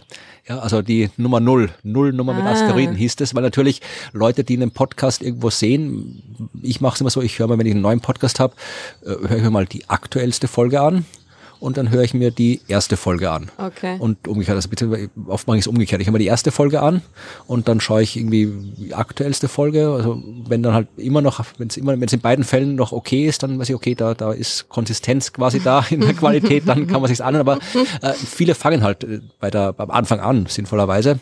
Das heißt, die, die erste Folge ist, also auch bei den Sternengeschichten ist die erste mit Abstand die am häufigsten runtergeladene Folge. Also in dem Fall haben die Aliens quasi das Muster gebrochen und Ja, haben die schön. Danke, erste Folge auf. Platz zwei geschafft. Ja, Und- bei der, bei der, bei der Nullnummer habe ich ja irgendwie noch recht, recht, äh, weiß ich nicht, ko- konfus vor mich hingestammelt die ganze Zeit, oder? Ich stammel immer konfus ja, vor mich hin. naja. Wenn du das sagst. Ja, na, es ist, äh, ja, da war ich noch ein bisschen unsicher. Beziehungsweise ich war, glaube ich, eher unsicher, ob das überhaupt etwas ist, was ich machen will oder so. Ja, schau. Ähm, ja. Jetzt ist ein Jahr später. Mhm. Und Nummer drei, da kommt jetzt wieder hier, da kommt jetzt mal, es ist alles drin, quasi die erste Nummer, ein Thema von mir, die Aliens, und Nummer drei ist ein Thema von dir, und zwar Folge mit der Nummer 16, die Galaxie am Anfang Ah, ja, des Universums. Ja, das ist, das war auch meine Lieblingsgeschichte, glaube ich. Genau, das waren die drei. GNZ 11. Ja, Das cooles Teil. Ja, das waren unsere drei Top-Folgen bis jetzt, ja. Also, Mhm. äh, und dann habe ich noch geschaut, wie man uns hört, ja, also fast komplett, also die wenigsten klicken jetzt irgendwie auf der Homepage den Webplayer an, also fast alle hören uns über den Feed. Ähm, und äh, die meisten, tatsächlich ungefähr ein Viertel, hört uns über Apple Podcast. 12 Prozent hören uns mit Spotify und der Rest verteilt sich so auf die anderen Quellen. Dann habe ich geschaut, wer denn noch den, den Podcast-Player benutzt, den ich benutze, den ich irgendwie vor zehn Jahren mal installiert habe. Das ist Podkicker. Ja? Und tatsächlich haben insgesamt in dem Jahr 2423 äh, Leute oder 2423 Mal wurde unser Podcast mit Podkicker runtergeladen. Warst das die ganze Zeit du? Nein, ein paar vielleicht, aber ja, also an alle, die Podkicker benutzen, ich weiß, der geht mal, ist manchmal nervig, aber vor allem seit sie angefangen haben, jetzt irgendwie die Sprache umzustellen. Wenn du dir anschaust, wann, da gibt es eine Liste, da stehen die Podcasts äh, Folgen und daneben steht, äh, wie lang die quasi schon online sind. Ja, also drei Tage, zwei Wochen. Und äh, ich habe wirklich, bei den neuesten steht dann immer sieben Protokoll, 14 Protokoll. Und ich hab gedacht, was ist das? Was heißt das? Bis ich gecheckt habe, dass der irgendwann Minutes mit Protokoll übersetzt hat, Minutes, oh Gott. was irgendwie die, die am wenigsten naheliegende Ja. Interpretation ist. Protokoll. Echt? Weil das eine, einfach eine automatische Übersetzung Ich habe keine Ahnung, aber eine automatische war? Übersetzung sollte eigentlich checken, dass das nicht der häufigste. ja. Schräg. Also, wie gesagt, der Podcast-Player hat seine Macken, aber ich habe ihn jetzt schon so lange benutzt und jetzt benutze ich ihn halt Es weiter. ist irgendwie so, wenn man halt einfach dann doch bei Fortran bleibt, obwohl man Python lernen könnte. Man macht es dann halt einfach nicht. so ungefähr, ja. Und dann die letzte Statistik, ja, ähm, welche, aus welchen Ländern hört man uns zu? Ah, Äh, auf Platz eins liegt, wenig überraschend, Deutschland? Genau, ungefähr 400.000 Ihr Downloads. seid halt einfach mehr. Ja, tatsächlich ist es so, wenn man schaut, also Österreich auf Platz zwei mit 40.000, also ziemlich exakt der Bevölkerungsschnitt, also von 10 zu 1. Also es gibt zehnmal mehr Deutsche als Österreicher und es haben zehnmal mehr Deutsche als Österreicher den Podcast runtergeladen. Also das ist ganz gut. Ich weiß jetzt nicht, wie die deutschsprachigen Schweizer sich da einsortieren. Äh, Die liegen auf Platz drei mit 14.000. Also ich da weiß ich, ob das auch proportional dann passt. Könnte ungefähr hinkommen, vielleicht ein bisschen weniger, Hm. als es proportional. Ja, das, das, ja. Äh, Dann als, als noch die weiteren deutschsprachigen Länder, Liechtenstein hat uns 18 Mal runtergeladen. Also, also, Hallo Liechtenstein! ja, ich, ich bin ja tatsächlich regelmäßig dort, weil wir da mit den Science Busters immer im, im TAC, äh, im, im, im Schan auftreten und es ist cool. Liechtenstein ist schon ein cooles Land. Also vom, du gehst halt spazieren. Ich kann mich erinnern, wie ich das erste Mal dort aufgetreten bin, in den Schan, also quasi der Haupt, es ist nicht die Hauptstadt, sondern aber der Ort mit den meisten Einwohnern, irgendwie so 5000 und ein bisschen was. Und ich bin irgendwie morgens nach der Show dann irgendwie aufgestanden und gehe ein bisschen spazieren und schaue mal Liechtenstein an und gehe und gehe und gehe und auf einmal stehe in verdutzter Hauptstadt. Ich war, aha, okay, bin schon in der Hauptstadt. und wenn du dann irgendwie die, zu weit in die eine Richtung gehst, dann bist du draußen auch wieder aus dem Land. Also es ist, es ist schon lustig irgendwie. Vor allem man trifft auch ganz selten Liechtensteiner oder Liechtensteinerinnen. Also die Leute, die ich im Theater, das sind alles irgendwie Schweizer und Österreicher, die halt dort arbeiten. Und die, man wird auch urschwer Licht, äh, Staatsbürger von Liechtenstein. Da müssen, glaube ich, alle anderen abstimmen darüber, ob du darfst oder nicht. Bei jeder einzelnen Person. Also das ist schon, das ist schon Gut, selten. gibt nicht so viele, aber. Wie viele Liechtensteiner gibt's, weißt du das? Keine Ahnung. Ah. Aber es ist ein, also War ich noch nie Liechtenstein. Nicht? Ja, Muss ich- ich mal. Ja, es ist ein cooles, es ist nett dort. Also es ist klein, aber es ist eine schöne Landschaft. Du hast unterschiedliche Landschaft. Ja, du kannst das eine End ist am, am Rhein, da ist alles schön flach und Rhein und so weiter. Und dann gehst du irgendwie zehn Meter nach drüben und stehst mitten im, im, im Gebirge überhaupt in den 2000ern. Ein sehr komprimiertes Land. Ja, Ein also bisschen was von allem. das Eichhörnchen turnt gerade am Vogelhaus rum, wenn du dich umdrehen willst. Süß. Ja, Das ist ein recht dunkles Eichhörnchen. Ja, wir haben drei, die hier immer rumlaufen. Also es gibt irgendwie so, ich glaube, so, so ein- eins ist eher dunkel, ein paar sind eher so rötlich und kleiner. Ich glaube, die sind noch, noch jung und die turnen immer rum und schnappen sich entweder Sonnenblumenkerne aus dem Vogelhaus und ab und zu äh, holen sie sich Nüsse aus ihrer eigenen Nussbox Da und wieder. laufen ist rum. Süß. und äh, ja, tauschen, sammeln die Nüsse und vergraben sie dann in den Blumenbeeten. Also ab und zu, wenn zwei, die sind ja Einzelgänger, Eichel, Eichelhörnchen, Eichelhörnchen, Eichelheer, haben wir auch, gibt's ja auch, ja, haben wir auch schon gehabt. Äh, Die Eichhörnchen sind der Einzelgänger und äh, ab und zu, wenn dann zwei auf einmal da sind, dann, dann streiten sie sich ein bisschen, dann gibt's Stress. Okay. Haben die ihr, ihr Revier? Das weiß ich ehrlich gesagt gar nicht, ob sie Reviere haben, aber sie, sie mögen sich nicht so gerne. Das ist eine, eine Multispezies-Party heute. Genau. Das ist eh, eh ganz cool, passend zum Universum. Ja. Übrigens der Statistik wegen auf Platz vier liegen die USA und auf Platz fünf Italien. Aha. Unserer Länderstatistik. Ja, ich habe noch Aber mit irgendwie, irgendwie ähm, nennenswerten 3000 äh, USA, Nummer. 1200 Italien Downloads. Also ein paar wird schon geben dort. Und ich habe da noch geschaut auf das andere. Also wir haben wirklich, das sind insgesamt, glaube ich, irgendwie 150 Länder oder irgendwie sowas, wo wir Wirklich? Statistik haben, ja. Cool. Also ich weiß nicht, wie viele Menschen davon irgendwie von VPN sind, die halt irgendwie. Ja. ich habe da geschaut, das erste wollte ich, mal- wollte ich schauen, wer die quasi einmal runterladen sind, die, wo, wo wir genau einen Download haben. Mhm. Und die, die Leute, die genau einmal so aus Ländern wie Venezuela, glaube ich, war dabei und die halt bitten und sich zu melden. Aber wenn sie es nur einmal runtergeladen haben, ist die Chance klein, dass sie noch weiter zuhören, weil sonst wären sie größere Zahlen. Mhm. Also habe ich geschaut bei zwei Downloads, ja, und ein, ein, ein, äh, wir haben zwei Downloads von der Isle of Man. Und da wollte ich immer schon mal hin. Also falls die Person zuhört, die uns von der Isle of Man runtergeladen hat und das nicht irgendwie so ein VPN-Quatsch ist, sondern die echt dort lebt, dann äh, melde dich. Lad uns ein. Oder das, ich wollte sagen, melde dich mal. Ja, das sind äh, äh, die Statistiken. Wenn ihr, wer, wer Interesse hat an mehr Zahlen, schreibt uns. Wir haben da nichts zu verheimlichen. Also die, die bin immer, ich bin ja dafür, dass Podcasts ihre Zahlen veröffentlichen, dass man ein bisschen mehr, mehr der ganze Impact der Podcasts öffentlicher wird, dass die ganzen anderen Medien auch erfahren, dass die Podcasts kein Nischen oder nicht nur Nischenmedium sind, sondern wirklich auch gehört werden, weil, wie gesagt, 50.000 äh, quasi Views äh, pro Monat musst du mal haben als, als anderes Medium. Also das gibt Lokalzeitungen, die haben weniger Auflage als unser Podcast, ja. Ja, das war quasi die Vergangenheit. Wir reden nachher noch über die Zukunft, aber zuerst kommt ein Geburtstagsglückwunsch und dann kommt noch ein Bier und dann kommt die Partygeschichte. Und jetzt kommt, das wird dir gefallen. Jetzt kommt, äh, oder vielleicht auch nicht, ich weiß es nicht. Jetzt kommt ein, ein sehr, sagen wir, außergewöhnlicher Geburtstagsgruß und zwar von Kuno in Kombination Das Photon. mit einem Elementarteilchen. Ja, hallo. Hier ist Edgar und ich brauche euch ja nicht zu sagen, dass ihr einen tollen Job macht und auf jeden Fall so weitermachen müsst. Aber hier ist mein neuer Mitbewohner, der will euch auch was sagen. Kuno. Ja, hallo. Hier ist Kuno, das Photon. Und ich will euch sagen, warum ihr so toll seid. Früher war ich ja noch jung und kurzwellig.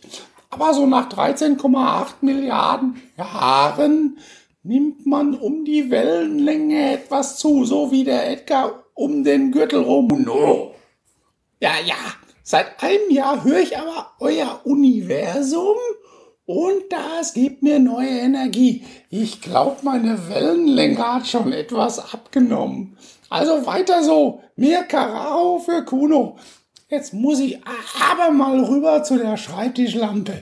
Die guckt schon die ganze Zeit auf mein Wirkungsquantum. Kuno, hör sofort auf, die Lampe anzuplanken. Photonen also echt. Schafft euch einen Wellensittich an oder meinetwegen einen Oktopus, aber kein Photon. Also, macht weiter so und alles Gute. Ich musste den Kuno! Ja, das waren Geburtstagsgrüße von Edgar und Kuno, einem Photon offensichtlich. Vielen Dank, ja. Leute haben ja die seltsamsten Haustiere, ähm, Ja. Tiere, Haus, Hausdinge. Ja, Photonen habe ich noch nicht gehalten, aber Aus Energiequanten. ja, wir trinken jetzt äh, Gammastrahlen. Ich habe jetzt hier das Gamma Ray aufgemacht.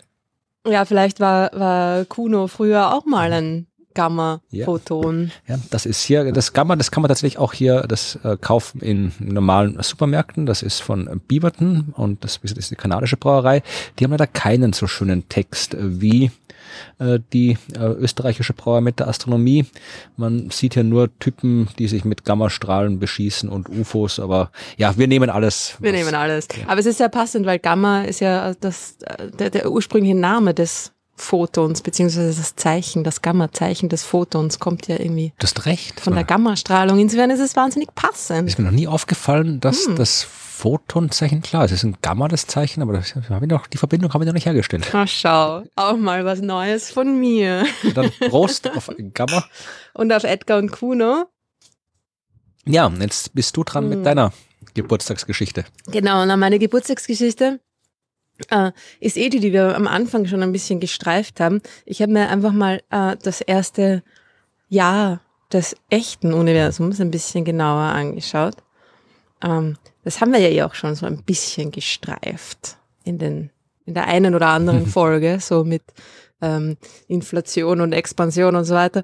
Ähm, genau, und wie gesagt, ich habe mir gedacht, hm, mal schauen, was, was passiert im ersten Jahr des Universums. Sicher viel spannendes Zeug. Und in Wirklichkeit ist halt einfach nach ein paar Minuten dann schon alles wieder vorbei. Aber die ersten paar Minuten, die haben es schon ziemlich in sich, muss ich sagen. Waren sie besser als die ersten paar Minuten unseres Podcasts, der ersten Folge?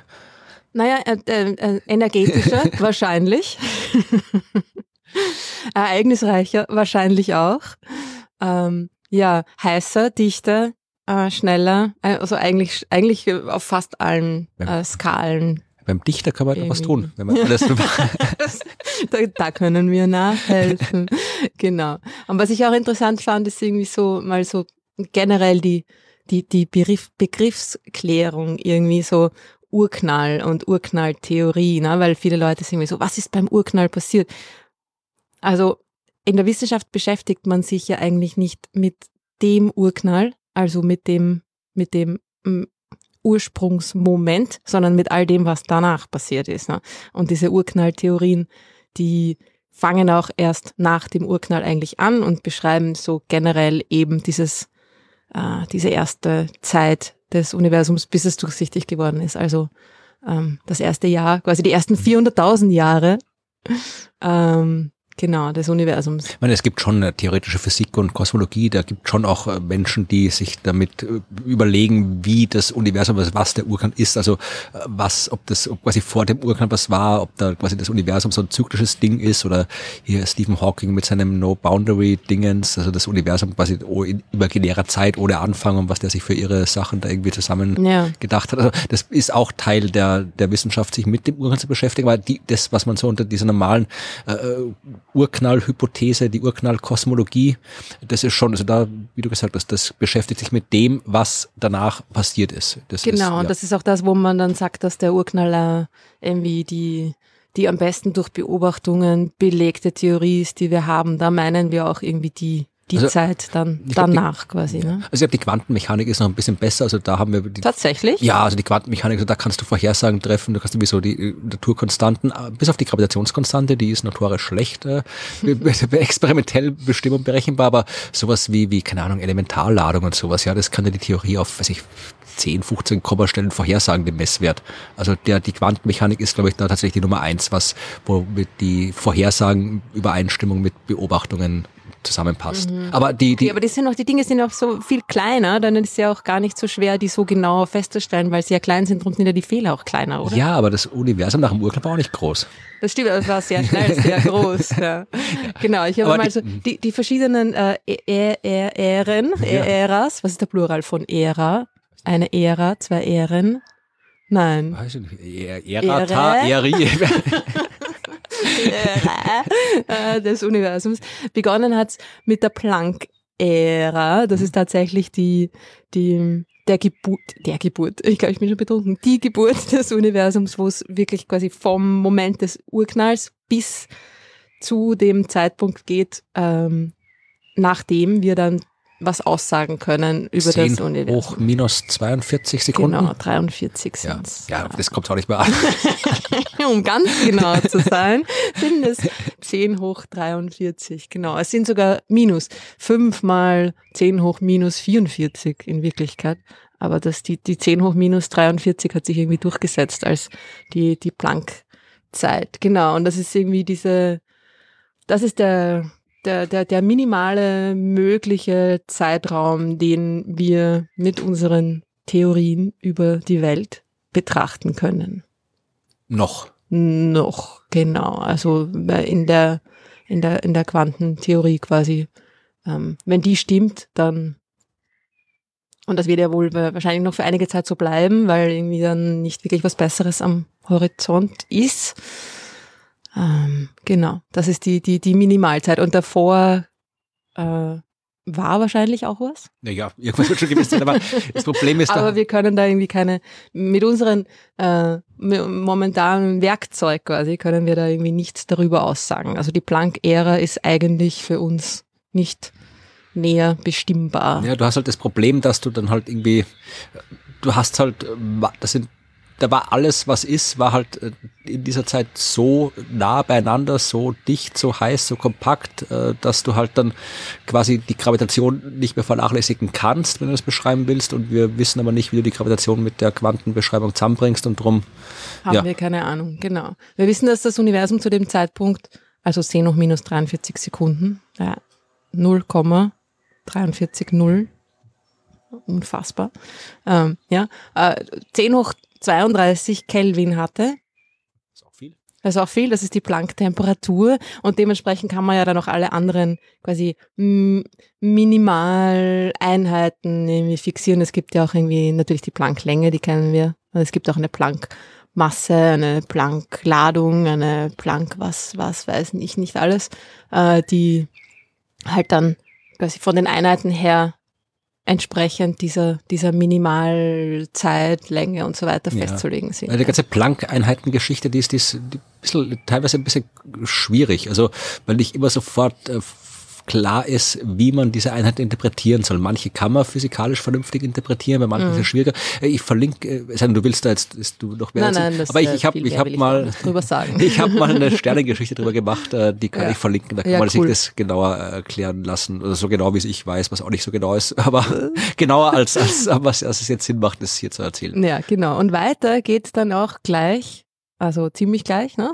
10 um minus 43 Sekunden, äh, eben mit genau der Geschichte, die du schon angesprochen hast, wo sich die Gravitation von den anderen drei Kräften trennt. Ja? Also das ist auch eine, eine andere Definition, wie du es eben vorher schon gesagt hast, dass da ab dem Zeitpunkt, das ist dann die, die Gut-Ära, das Gegenteil von Schlecht-Ära. Nein, es geht um die, diese Grand Unified Theory, wo man eben versucht, die, die, die vier Naturkräfte miteinander zu vereinen. Und Das habe ich ewig lang nicht verstanden, wie das funktionieren soll, äh, dass quasi Kräfte äh, die gleiche Kraft sind und dann quasi so auseinandergehen. Also ich habe es vermutlich immer noch nicht verstanden, weil da du sehr viel Physik verstehen musst und Mathematik verstehen musst, um das zu verstehen. Aber ich hab, bin dann irgendwann mal auf eine äh, Veranschaulichung gestoßen, die für mich Sinn gemacht hat. Aha. Ich weiß nicht, welche du... Also meines Verständnisses nach geht es da einfach um, um, um die Energien, bei denen diese Kräfte dann nicht mehr voneinander zu unterscheiden sind. Also man kann dann einfach nicht mehr sagen,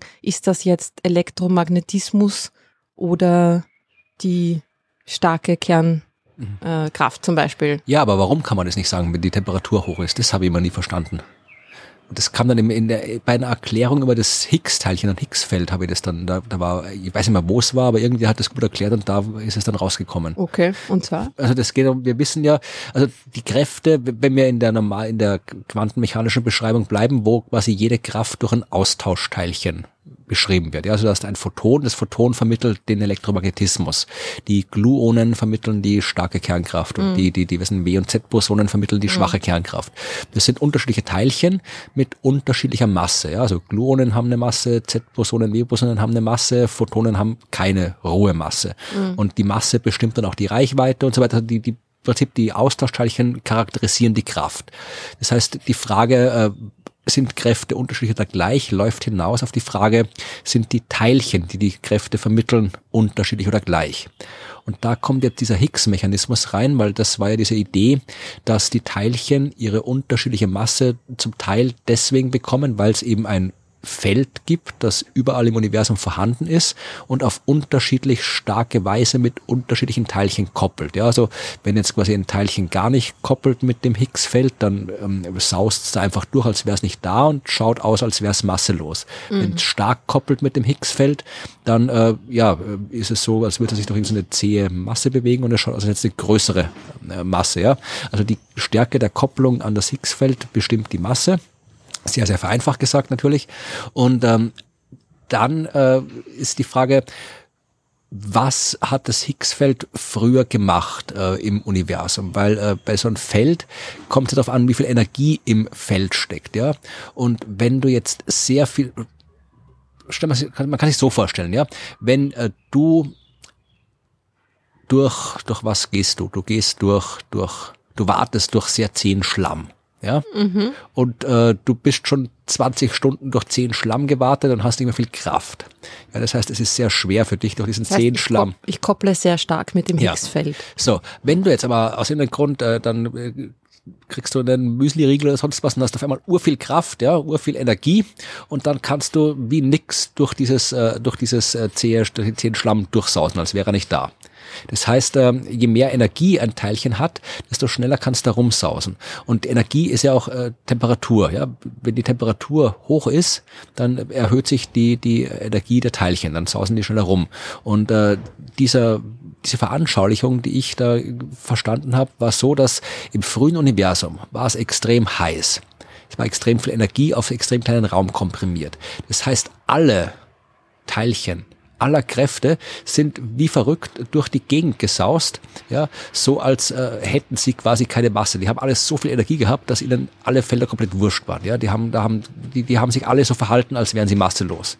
Erst als dann sie dann Energie verloren haben, als das Universum die Temperatur gesunken ist, ja, haben dann plötzlich die Teilchen angefangen, als weniger Energie war, haben die sich langsamer bewegt und dann sind halt die Teilchen rausgekommen. Also zuerst ist quasi diese eine Kraft rausgekommen, weil die Teilchen äh, als erstes quasi ihren Schwung verloren haben, dann sind die nächsten rausgekommen und so weiter. Ist das anschaulich? Okay, vielleicht. Du kannst ja. es auch so, ich hab, es gibt noch eine andere, die war ein bisschen Aber die. Energie hängt doch auch mit der Masse zusammen. Also das kann ja dann irgendwie. Ja, man kann sich das so vorstellen, es ist irgendwie so dieses, äh, wenn du quasi, du, äh, du hast einen, einen Potenzialtopf, also im Prinzip kannst du dir vorstellen wie eine Grube und da liegt ein Teilchen drin, ja, und je nachdem, äh, wenn's, wenn's im Mittelpunkt liegt, dann hat das Teilchen den Wert, den es halt da gerade hat. Ja, und verschiedene Kräfte haben verschiedene tiefe Gruben. Ich weiß nicht, ob das noch Sinn macht, diese Erklärung. haben verschiedene tiefe Gruben und je nachdem, wie tief die Teilchen drin liegen, ja, haben die unterschiedliche Massen, unterschiedliche Eigenschaften. Wenn du da jetzt aber enorm viel Energie reinsteckst, ja, dann, dann können die Teilchen Sind sie alle aus der Grube draußen? nicht aus der, ja, äh, die die können halt dann beliebig am Rand der Grube rauf und runter sausen. Das heißt, wenn du enorm viel Energie hast, dann sausen alle Teilchen irgendwo da in dieser Grube rundherum, ja, und du kannst sie nicht voneinander unterscheiden. Und deswegen verhalten sie sich alle, alle gleich und deswegen gibt es keinen Unterschied zwischen den Kräften. Sobald die Energie aber aufhört, also sobald das Universum kühler wird, dann rollt zuerst mal das eine Teilchen runter auf den Boden der Grube. Und irgendwann später rollt das nächste Teilchen runter auf, den, auf seinen Boden der Grube. Masse Genau, und Ja, dann ja. so fallen quasi der Reihe nach die einzelnen Teilchen aus dieser in die Grube, äh, ihre Gruben rein und äh, die Kräfte entstehen. Ich glaube, alle Teilchen, Teilchen in die Grube. ich glaube, alle Teilchenphysikerinnen und Physiker haben jetzt irgendwie sind äh, unterwegs hierher in Kopfschmerzen. Garten mit Heugabeln und Fackeln. Das kommt davon, wenn man sich solche Themen aussucht. Ja, aber wie gesagt, das ist das, so hab's ich, äh, ich, ich muss mal, vielleicht finde ich noch raus, wo ich das gelesen habe, dann verlinke ich das. Aber Es da ist ja halt auch so, dass verstanden. es für viele äh, dieser Phänomene einfach nicht wirklich eine einfache, sagen wir jetzt mal, anschauliche Erklärung und Entsprechung gibt. Ne? Also jegliche Art von Analogie, mit der man sich das erklärt oder versucht an, zu veranschaulichen, hat natürlich dann auch ihre, ihre Shortcomings ne? und ihre, Ja. ja. man kann dann halt einfach nicht, mit Analogien kann man halt einfach nicht alles äh, korrekt Ja, erklären. es ist Aber das muss man ja vielleicht auch gar nicht. Ja, wenn man es genau wissen will, dann braucht man Mathematik. Ja, sorry. naja, auf jeden Fall ist in dieser, in dieser Gut-Ära äh, auch die Inflation angesiedelt, die ja ganz am Anfang, also so ein bisschen nach der Planck-Zeit, aber nicht viel, nämlich von 10 hoch minus 32, nein, von 10 hoch minus 35 bis 10 hoch minus 32 Sekunden nach dem Urknall stattgefunden hat. Kann sich ja kein Mensch Es ist vorstellen. unfassbar. äh, auf jeden Fall hat diese Inflation, wir wissen auch nicht, ähm, was sie ausgelöst hat, warum sie stattgefunden hat und so weiter. Es gibt verschiedenste ähm, Spekulationen, aber im Endeffekt haben wir keine Ahnung, weil wir ja auch diese, die, die Bedingungen, die zu dem Zeitpunkt im Universum geherrscht haben, unmöglich in irgendeinem Teilchenbeschleuniger noch nachstellen und erforschen können. Ne? Also das ist ja, vielleicht noch nicht, aber zumindest im Moment sind wir da, ja, da tappen wir da schon ziemlich im Dunkeln. Aber ich meine, die Tatsache, dass wir das schon wissen, dass das passiert ist und in, welchem unvorstellbar kleinen Zeitraum es passiert ist und äh, was es zur Folge hatte, ist ja eigentlich auch schon verrückt, oder? Ja, dass eben. wir da überhaupt etwas darüber aussagen Das können. was- was wir sagen können, ist, dass sich das Universum in dieser Zeitspanne von 10 hoch minus 35 bis 10 hoch minus 32 Sekunden nach dem Urknall um einen Faktor von ungefähr 10 hoch 30 ausgedehnt hat. Das heißt, es war nachher 10 hoch 30 mal so groß wie vorher. Ja, kann man sich immer noch nicht vorstellen. Es war, Es war vorher kleiner, wesentlich kleiner als der Durchmesser eines Protons. Wesentlich kleiner.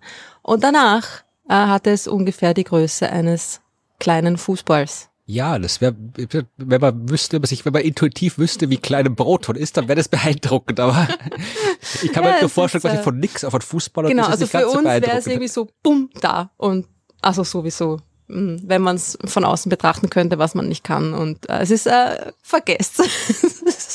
Nein, es ist äh, hochinteressant. Und es ist auch das, was, was einfach ähm, alle Leute interessiert und wo immer wieder Fragen kommen. Und äh, eh klar, wir wollen wissen, wie das alles begonnen hat.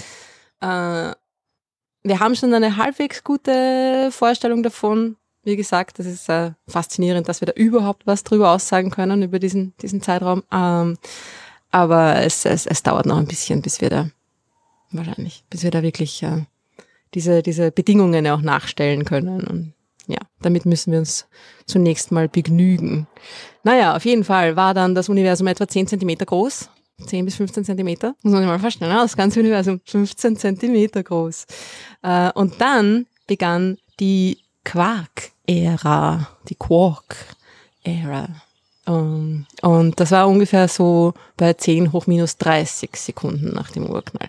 Und da hatte das Universum 10 hoch 25 Kelvin, also immer noch ähm, ziemlich warm und äh, es war aber schon kühl genug quasi, dass sich die ersten Teilchen bilden konnten. Und das waren eben die Quarks, die ersten äh, Elementarteilchen, die Bestandteile der, der, der normalen Materie. Die sind also aus der ganzen Energie rausgeploppt. Rausgeploppt, genau.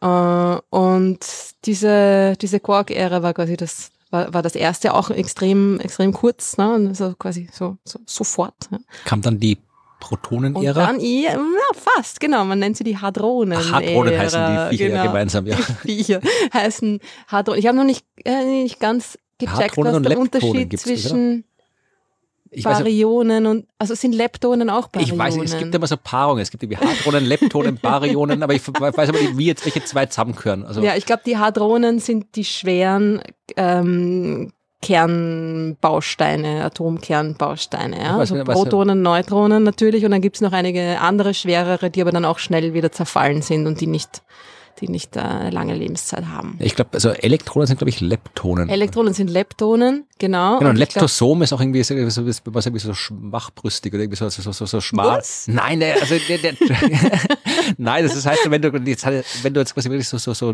dürr und so weiter als bist, also Okay. irgendwie so, dann das ist, ist also veraltetes Wort für so Leptosoma Körperbau, dann bist du halt irgendwie so extrem äh, halt, ja, Schwächlich. schwächlich, genau. Also die Ich glaub, Leptonen das- sind die Schwächlinge. Genau, und was Hadron wahrscheinlich das andere. Und das ist das, du meinst ja den Large Hadron Collider. Ja, ja, genau. Also da schmeißen sie dann, genau, und schmeißen am Zähne auch Protonen zusammen, ja, dann passt Genau. das ja. Ja, also Hadronen sind auf jeden Fall, also Protonen und Neutronen sind auf jeden Fall Hadronen und da gehören dann noch ein paar andere dazu, die aber in unserer alltäglichen Welt nicht so äh, von Bedeutung sind, weil sie eine sehr kurze Lebensdauer haben und ich glaube auch nur bei extrem hohen Energien vorkommen und so weiter und so fort.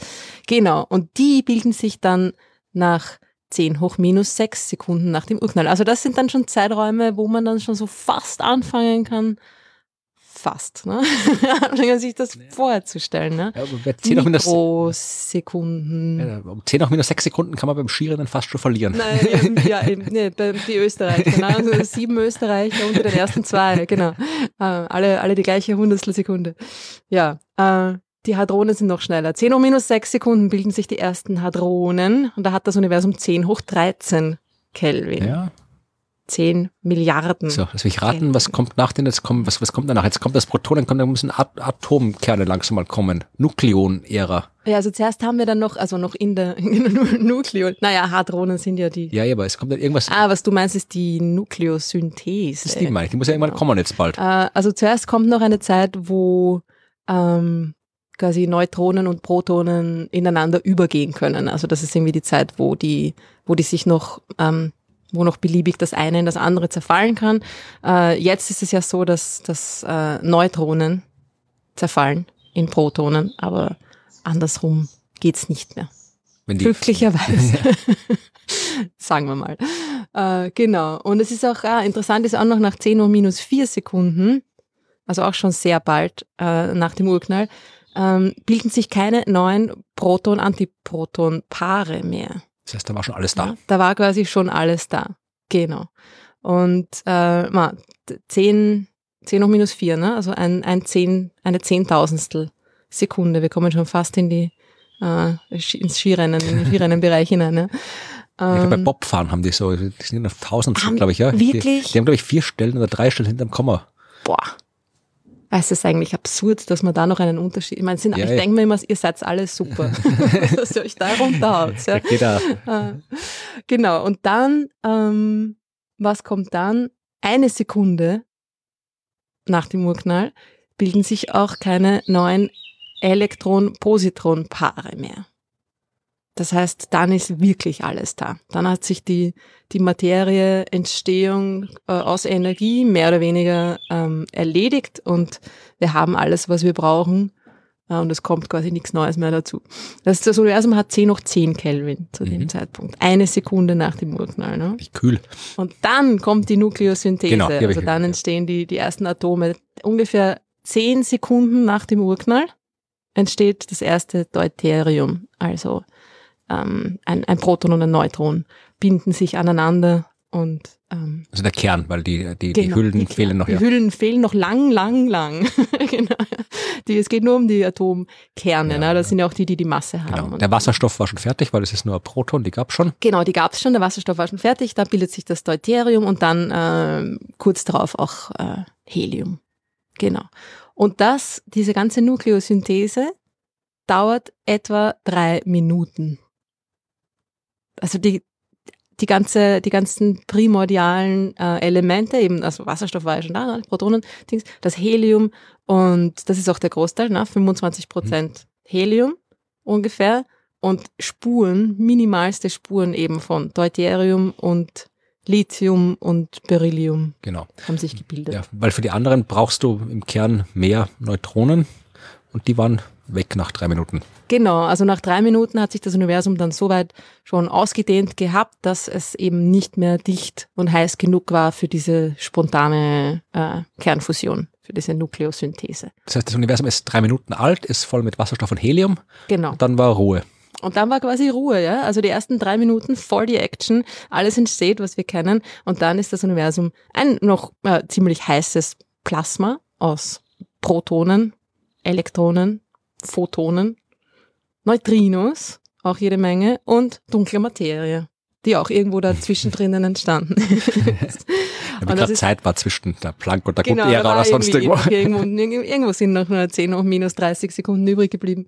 Genau, und das ist dann, äh, und so ist das Universum dann für die nächsten, was auch immer, ne? 10.000 Jahre, 10, mehrere 10.000 Jahre. Nach etwa 50.000 Jahren kommt dann auch noch ein, ein, ein Wendepunkt, wo sich dann die, die Strahlungsära in die Materie-Ära umwandelt. Also da ist dann die, die Dichte, die Energiedichte vom Universum äh, wechselt von der, von der Strahlungsdominiertheit zur Materiedominiertheit. Das heißt, äh, da sind dann, da ist dann das Zeug quasi, ähm, gibt's mehr, mehr von dem Zeug als, oder es ist mehr Energie in dem Zeug als in der Strahlung ab dem Zeitpunkt. Und das sind ungefähr 50.000 Jahre nach dem Urknall.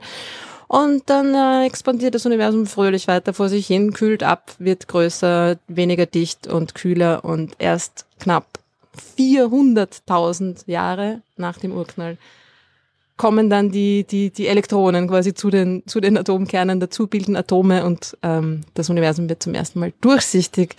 Und das ist das, wo die, wo die kosmische Hintergrundstrahlung entsteht. Genau, über die haben wir ja schon die gesprochen. Also ab da genau. wissen wir, wie es weitergeht. Das war ganz. das erste Jahr. Und ich habe mir noch gedacht, es wäre irgendwie lustig, wenn man das, das gesamte Universum, also die gesamte Lebensdauer des Universums auf ein Jahr umlegen Bisherige würde. Lebensdauer. Genau. Achso, nicht, nicht alles. Ja. Da wär, ähm, da, das bräuchte man gar nicht machen, weil da ist irgendwie das eigentlich nur im Universum auf seine zukünftige Lebensdauer bezogen, geht es eigentlich nur um schwarze Löcher und um sonst nichts. Genau, also wenn man das bisherige Universum auf ein Jahr äh, Das sind 13,8 umlegt, Milliarden diese Jahre. 13,8 Milliarden Jahre sind ein Jahr, dann wäre der, also diese ganzen, die ersten drei Minuten natürlich, zack, vorbei. Und der, der kosmische Hintergrund wäre etwa 15 Minuten nach dem, ähm, was, nach unserer ersten Folge. Das heißt, in, innerhalb der Nullnummer, ganz am Anfang, wäre schon die kosmische Hintergrundstrahlung entstanden. Das heißt, die ersten Sterne werden dann immer so in Folge drei oder vier aufgetaucht. Die ersten Sterne, na, na, die werden noch, äh, werden kurz nach der ersten Folge aufgetaucht. Die ersten Sterne bilden sich zwei bis drei Tage Ah ja, danach. Also eigentlich ziemlich schnell. Das sind also so in ungefähr echt ein paar Millionen, Dutzend sind so Millionen Jahre. 10, 10 bis 100 Millionen Jahre. Genau. Da bilden sich wahrscheinlich, vermutlich, höchstwahrscheinlich die ersten Sterne. Und das entspricht dann ungefähr so ein, ein, ein paar Tagen. Das heißt, schon kurz nach unserer ersten Folge werden schon die ersten Sterne erstrahlt. Und dann äh, kommen die ersten Galaxien, die wir auch tatsächlich schon beobachtet haben. Ja, also diese äh, Galaxie am Anfang des die Universums. Galaxie am Anfang die des Universums. Folge. Genau. Die wäre etwa zwei Wochen nach schau. dem nach, nach Also der ersten der- Folge also bei der aufgetaucht. zweiten Also bei der zweiten Folge, ziemlich genau. Bei der zweiten Folge hätten wir schon die erste Galaxie, die wir auch tatsächlich beobachtet haben. Ja, also es gibt ziemlich sicher davor auch schon Galaxien, aber die erste, die wir schon wirklich auch gesehen haben, zwei Wochen dauert das. Äh, die Milchstraße, unsere Galaxie, es gehört nicht so ganz zu den allerersten. Ähm, also gut, ist immer schwierig. Wann ist, wann ist die Milchstraße die Milchstraße? Ne? Galaxien bilden sich ja aus ganz kleinen ähm, Building Blocks, ne, so quasi Lego, Lego-Bausatzartig aus kleineren Sternansammlungen und dann, äh, genau. Aber die meisten Sterne, sagen wir mal, wann hat die Milchstraße den Großteil ihrer Sterne schon ähm, quasi gebildet? Das ist etwa zwei Monate. Ja, okay, es dauert schon. Dauert zwei Monate, ja. Also das sind dann schon vier Folgen vergangen. Und zu dem gleichen Zeitpunkt sind aber äh, zum Beispiel diese riesigen elliptischen Galaxien in den Zentren von Galaxienhaufen schon fertig. Also die waren, wo gerade die Milchstraße angefangen hat, sich so zusammenzusammeln oder zum ersten Mal so, sagen wir mal, schon vielleicht schon scheibenförmig, milchstraßenförmig war, immer noch kleiner als jetzt natürlich, aber schon schon eine eine, eine Galaxie. Waren die die riesigen elliptischen Galaxien schon da, saßen schon genau in der Mitte ihrer ihrer Haufen und genau, haben sich den Rest einverleibt. Ja, das Universum, Universum gab es dann Silvester in dem Jahr. so, so in die Richtung, genau. Also es kommt dann ja auch nicht mehr viel, was ich noch aufgeschrieben habe. Ungefähr drei, drei bis vier Monate, äh, da ist dann die, die, die Gaia Sausage Galaxie mit uns zusammengestoßen, über die haben wir auch schon mal geredet. Und äh, die Sonne, wann ist die Sonne entstanden? Nach acht Monaten. Cool. Ja, also wir sind, wir sind ziemlich spät dran eigentlich. Ja? Und dann vier Tage nach der Entstehung der Sonne war dann auch schon die Erde da. Also die sind eigentlich Ja. ziemlich gleichzeitig entstanden, wenn Ja. man das so betrachtet. Und uns Menschen gibt es dann, wie gesagt, vermutlich sehr kurz Genau, die am ersten, Ende. Die ersten Lebensformen nach neun Monaten, also einen Monat nach Entstehung der Erde, in dem Jahr, in dem, ja, das Universum ist ein Jahr.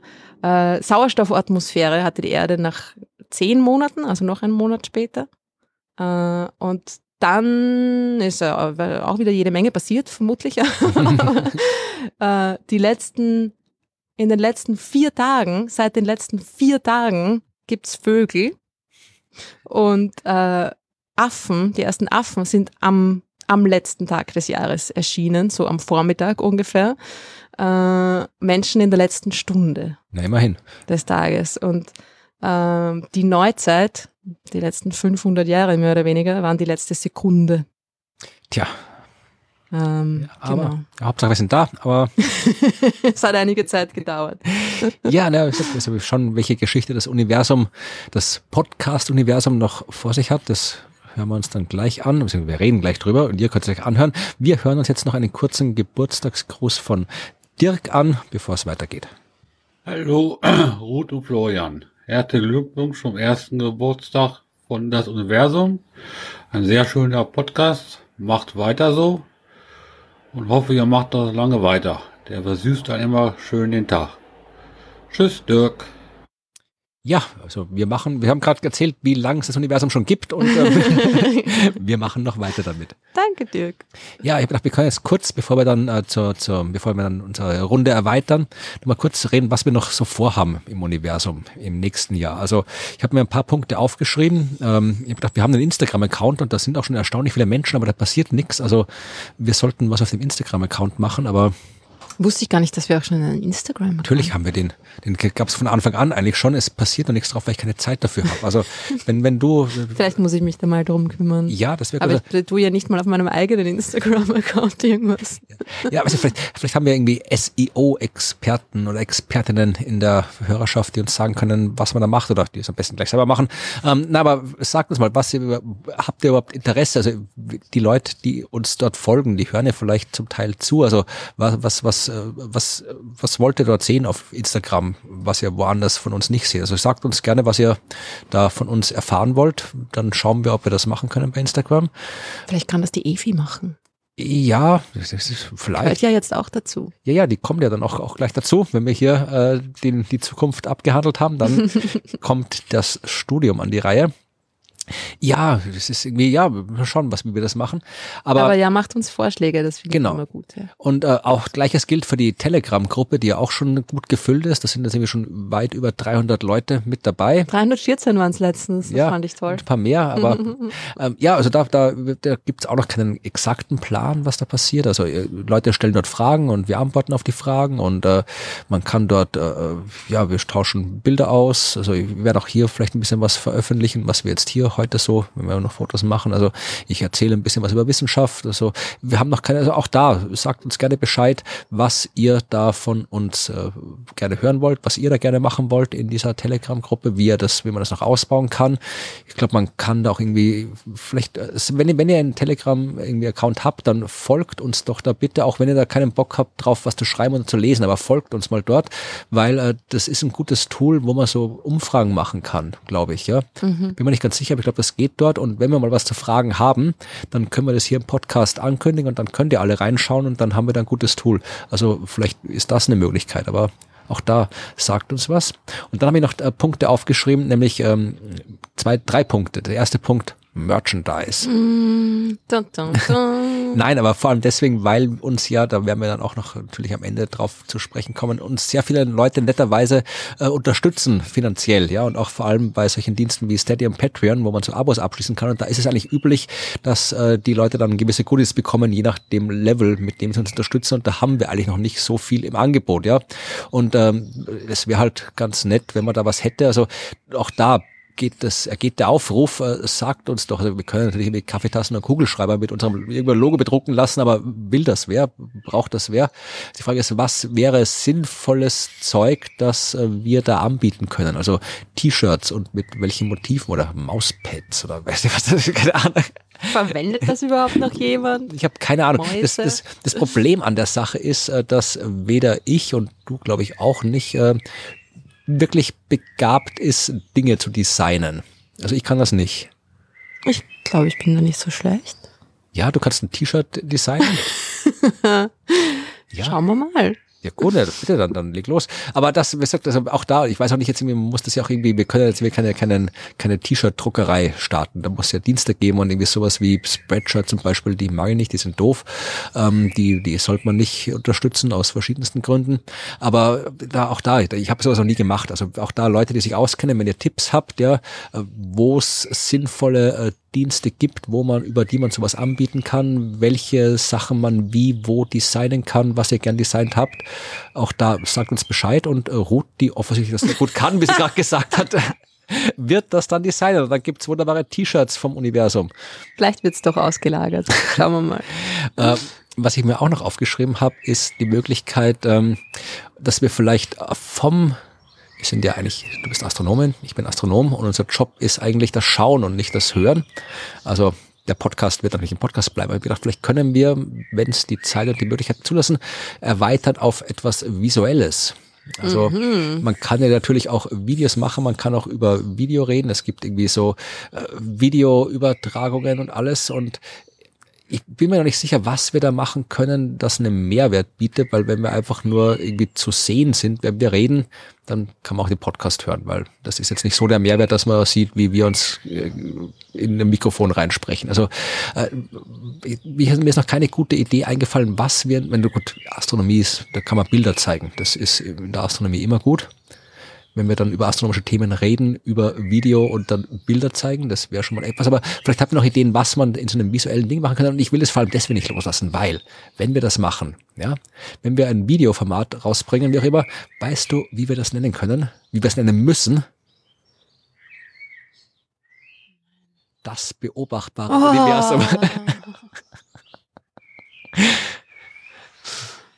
Natürlich.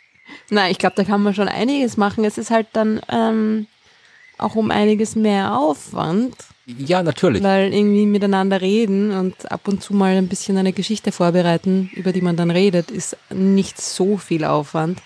Ähm, man könnte natürlich alle möglichen, man könnte halt einfach so Simulationen selber machen. Also man könnte das, worüber man redet, versuch, versuchen zu veranschaulichen. Ja, ja. Ich meine, momentan sind dieses ja, könnte man schon. wenn, dann wäre das jetzt nur mal quasi so als, als, als, nicht jetzt als genauso wie wöchentlich, ist einmal so zwischendurch, so einmal, Ja. zweimal, dreimal jährlich zu schauen, wie das läuft. Also ich habe einfach nur, ich Ich wollte, denke mir aber immer, es gibt schon so viel. Bra Ja. Braucht das Universum wirklich, das beobachtbare Universum? Ja. Du würdest natürlich sagen, ja, aber ich denke mir immer, es gibt es gab auch so vorher, viele Videos, Erklärvideos, Ding, Ja. Wir müssen halt einfach ein Video machen, das vorher noch niemand gemacht hat.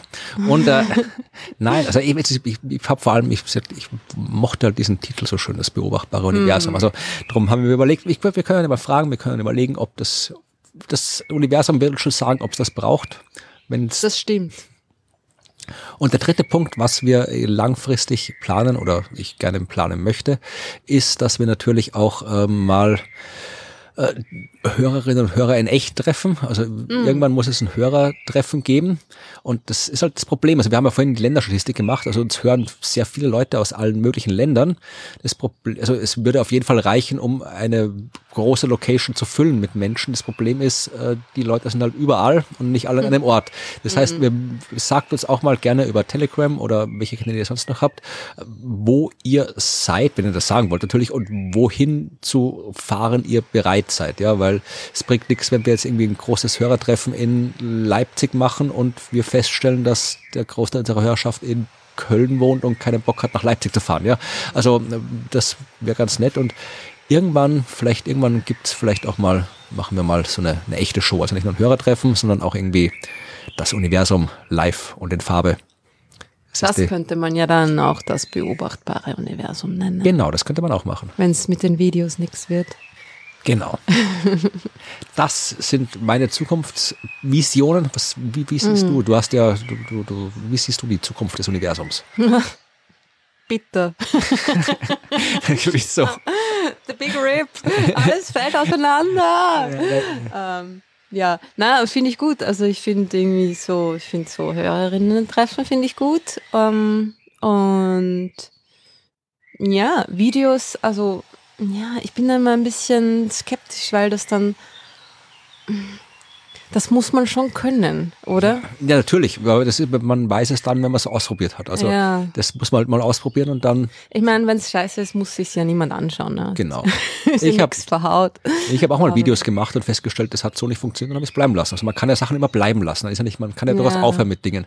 Ja, aber es gibt schon, das stimmt natürlich schon, es gibt, es gibt ur viele Videos, aber es gibt auch viele Dinge, zu denen es keine gescheiten Videos gibt. Genau. Und also man kann da natürlich immer noch was machen, ja, könnte man mal ausprobieren. Ich meine, jetzt ist ja irgendwie Lockdown wieder vorbei, das heißt, jetzt haben wir wahrscheinlich in Zukunft eher weniger Zeit wieder für so, um so neue Sachen auszuprobieren, obwohl man weiß ja nie, wie das alles weitergeht. Genau.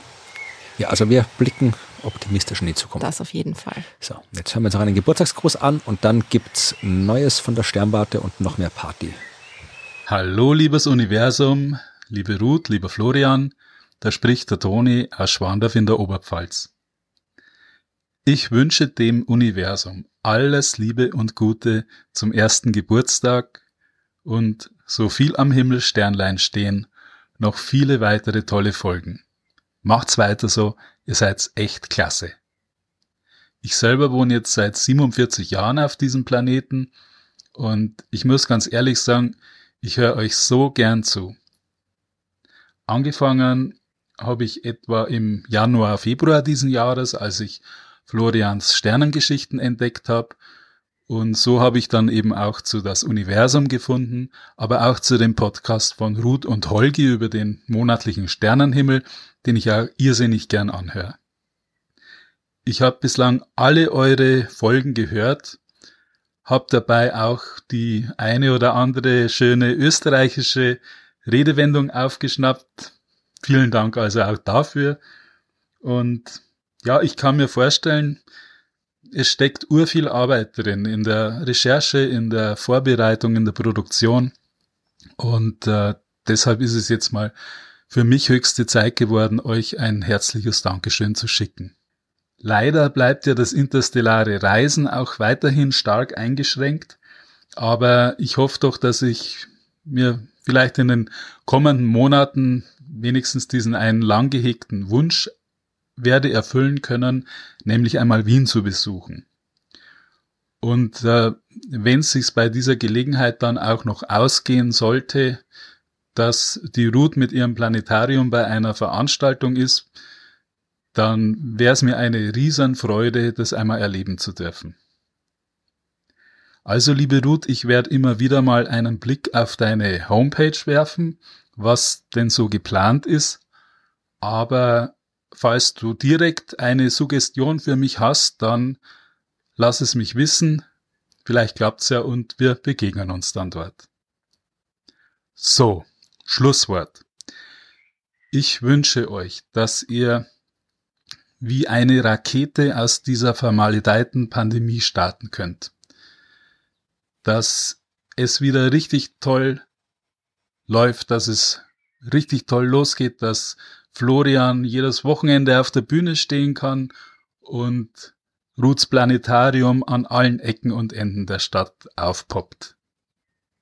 Macht's es gut, pfiat euch, Servus.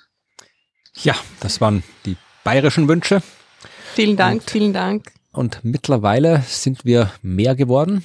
Jetzt ist auch Evi mit dabei. Hallo. Hallo. Hallo Evi. Hallo. Genau. Und äh, was willst du trinken? Ich habe hier den Fructosaurus, den habe ich vorhin noch gar nicht vorgestellt. Da haben wir nur die, die Galaxien und dunkle Materie Biere, aber ich habe gedacht, nach, wir brauchen ein bisschen dann was, was leichteres. Und das Fructosaurus ist ein Dinosaurier, Himbeer-Dinosaurier-Bier mit 3,3 Prozent. Ich dachte, das kosten wir jetzt. Ja, und Dinosaurier haben ja sowieso auch was mit dem Universum zu tun. Ja, Also, Selbstverständlich. Vor allem, weil ähm, wir haben ja auch das, das Asteroiden-Einschlagsbier, das Chicxulub-Bier, das wir noch nicht getrunken Mhm. haben. Und das eigentlich hätte man die nacheinander trinken müssen, aber also nein, ich finde zuerst den Saurier, danach den Einschlag. Also Stimmt, du chronologisch. hast ja recht, ja, ja. Andersrum wäre blöd, weil dann sind sie ja schon weg. oder hast du mit der dunklen Materie angefangen? So. Aber es gibt ja hier das Himbeer, ein Dankeschön. Schluck. Also Sour wieder- Ale, I'm not sure. Let's see. Die Farbe ist schon mal äußerst fragwürdig. Rosa. Es Prost. Seltsam. Prost. Prost auf die Dinosaurier und auf uns, auf das wir es länger aushalten als sie. Okay. Himbeerig. Naja, Boah. Boah. zum Glück gibt's kein Video hier. Also der Fructosaurus kommt anscheinend nicht so gut an. Also ich weiß nicht. Ja. Mhm. Ja, und währenddessen hat übrigens noch jemand irgendwie zu bohren angefangen im Hintergrund von den Nachbarn. Also da müssen wir jetzt durch. Aber das kriegen wir schon. Ja, wir reden da eigentlich jetzt wieder Neues von der Sternwarte. Ja, Evi ist da und direkt von der Uni. Und du musst auch nachher wieder zurück zur Uni. Und das heißt in dem Fall, Bist du jetzt extra äh, aus Wien von der Sternwarte hierher gefahren, um mit uns Podcast aufzunehmen? Nein, ich bin eher von meinem Lernzimmer hierher Ah. gekommen und werde dann nachher zu meiner Lerngruppe verschwinden. Verstehe. Das heißt, es ist immer alles noch ähm, virtuell. online. Ja, wobei die Lerngruppe ähm, findet deswegen hauptsächlich virtuell statt, weil wir alle an unterschiedlichen Orten sind. Mhm. Noch.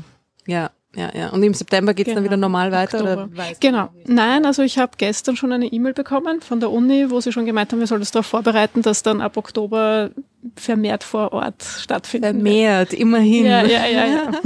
Also Sie wissen es noch nicht so recht, aber Nein, es ist vermutlich. genau, ja. Also ja. sie gehen jetzt mal davon aus und ich glaube Mhm. auch, dass also das wieder mehr Präsenz dann im Oktober sein wird. Mhm. Freue ich mich schon sehr drauf.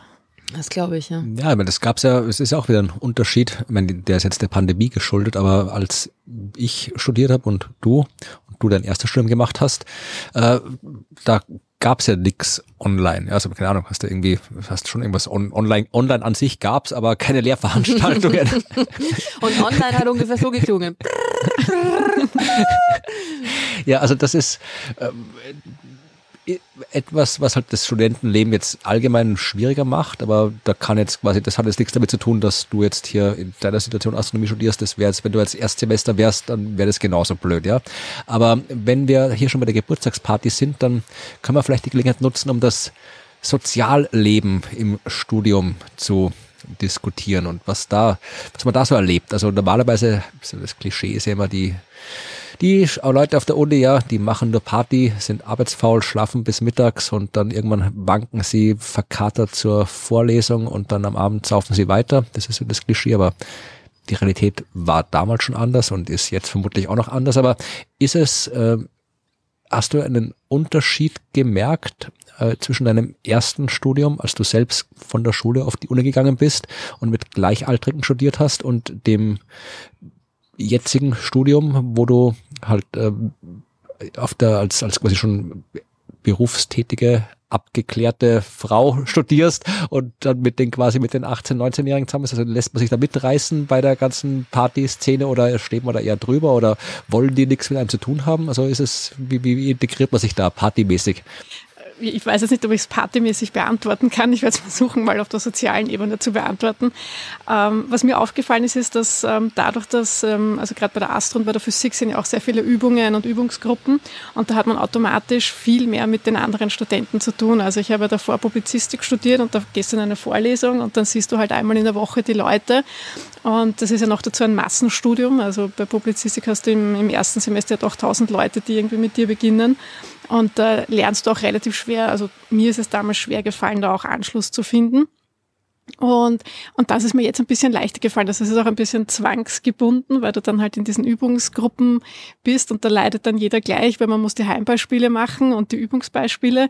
Und, ähm, und da finde ich, finden sich dann die Leute doch leichter zusammen. Und was den Altersunterschied betrifft, ähm, ja, merke ich es jetzt nicht ganz so, was jetzt halt so den Umgang miteinander ähm, betrifft. Natürlich bin ich jetzt nicht bei jeder Party dabei. Was ich aber total nett finde, ist, dass zum Beispiel der P-Day wird ja immer auf der Physik gefeiert und da gibt's dann immer Kuchen und alles und, und das ist schon sehr nett. Also wenn man dann nach einer Übung oder nach einer Vorlesung dann sich im Innenhof noch trifft und ein bisschen plaudert und ein Bier trinkt, das ist schon sehr nett. Also das war vor, vor der Pandemie. Mm. Letztes Jahr hat es nicht stattgefunden und heuer glaube ich auch nicht. Ja, das ist wahrscheinlich Astronomie in der Hinsicht vermutlich wirklich das, das was die soziale Interaktion angeht, wahrscheinlich schon ein besseres oder besseres, aber ein anderes Studium als irgendwie, wenn man sowas, wie keine Ahnung, Just Medizin, Publizistik, wirklich, wo so Massenstudien sind, weil ja, man ist doch, es sind doch wenigere, die ja. Astronomie studieren. Man ist dann auf der Sternwarte oder was Instituten, es wird anders, wohl nicht anders sein, mehr zusammen und äh, hat ein bisschen, vielleicht ist das so, so, so eine Sekte ist das falsche Wort, aber, ist halt, nein, aber du verbringst halt einfach, es ja. halt, ist halt mehr, mehr, mehr ja. Menschen verbringen mehr Zeit Du lernst dich halt schneller und leichter kennen, weil du eben, wenn du auf der Sternwarte, da läuft man sich dann doch über den Weg und eben, es ist ja überschaubar, ja, immer noch, ja, also von der Größe her. Und wenn das dann immer die gleichen 20, 30 Leute sind, dann irgendwann sieht man sich natürlich und erkennt man sich dann auch wieder und dann macht, das macht es halt leichter. Hey, wenn man denkt zu unserer Zeit, also jetzt uns in dem Fall jetzt äh, Ruth und meine Studienzeit, auf der Sternwarte, das war genauso, ich meine, wir haben halt auch wirklich, da gab es irgendwie das Filmfestival, also das hieß, wir haben quasi immer, einer hat quasi immer so äh, Science-Fiction-Filmvorführungen im Hörsaal organisiert, wo wir dann immer wie nach den, am Abend nach dem Arbeitsstudientag oder was auch immer, halt alle gesessen sind, irgendwie Bier getrunken haben und Filme geschaut haben und dann, ich glaube, Volleyballspielen im Park gab es bei uns und was haben wir noch alles gemacht? Ja, wir haben alle möglichen Feste veranstaltet. Wir haben die, die, die Terrassen Stimmt, das äh, darf Partys halt, immer. Das darf man halt wahrscheinlich auch nicht mehr, oder? Genau.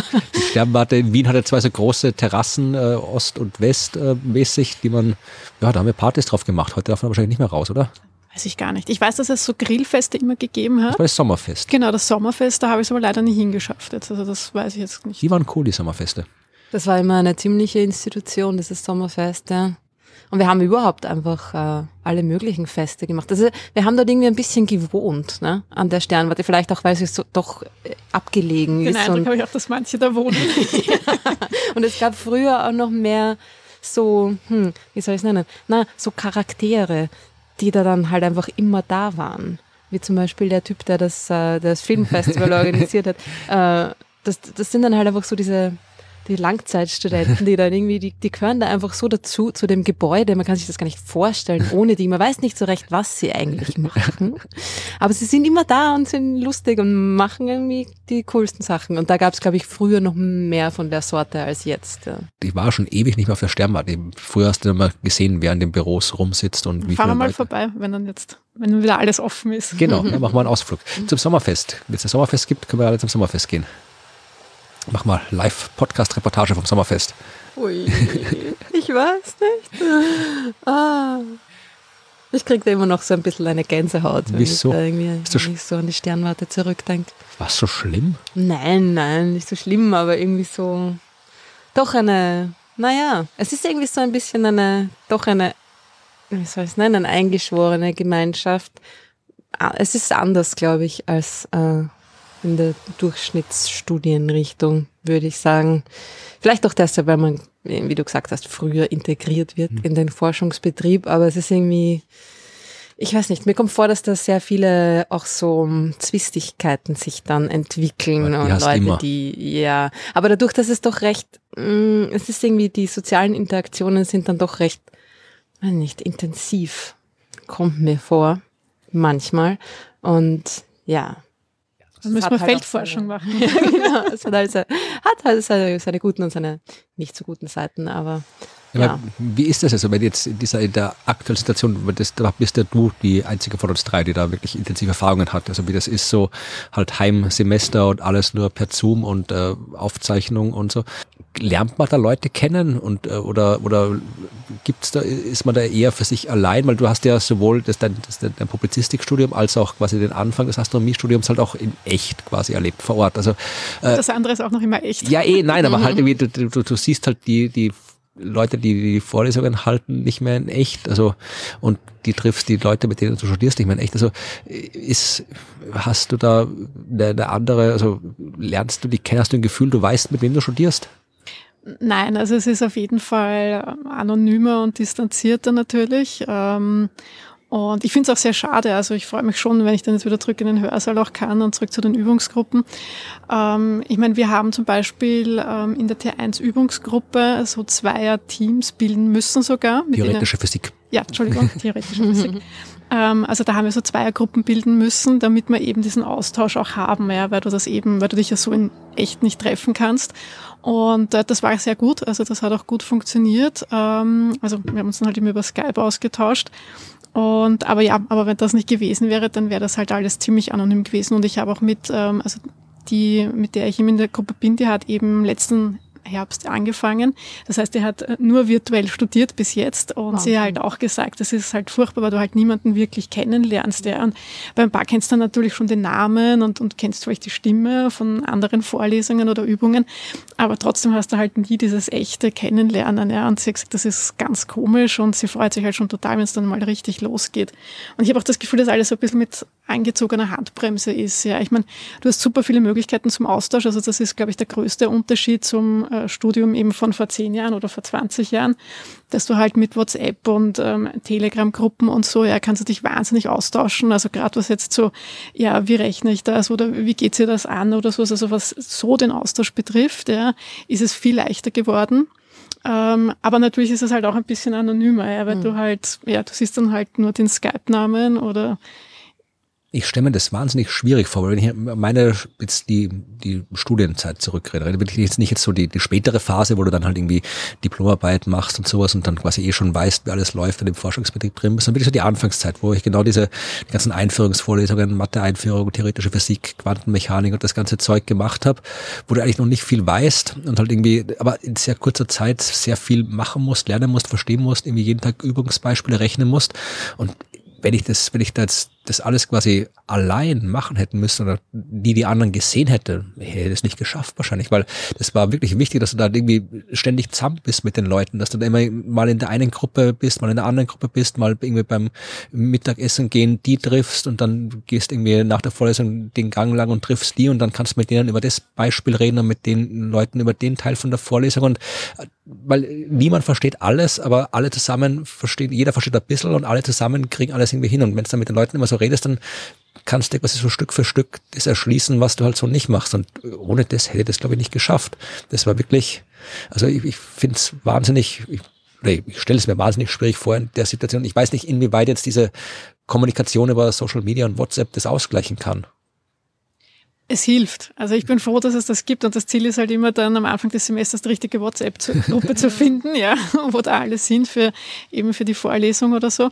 Ähm, ja, ich weiß nicht, es ist schwer zu beurteilen. Ich meine, es ist, ähm, einerseits ist es, also ich glaube, der Zugriff zu den Informationen selber ist halt dadurch, dass du kannst zum Beispiel ganze Bücher ja jetzt runterladen, ja, also wenn du da den, ähm, mit dem, deinem Studio-Account, ja, und deswegen die Informationen an sich, ja, durch das ähm, ganze Internet und eben durch die WhatsApp-Gruppen und so, ja, glaube ich, ist es leichter, an die Informationen ranzukommen, aber gleichzeitig ist es halt natürlich auch schwieriger, weil du alles sortieren musst und einmal schauen musst, okay, was, was brauche ich jetzt eigentlich, was fehlt mir, ja.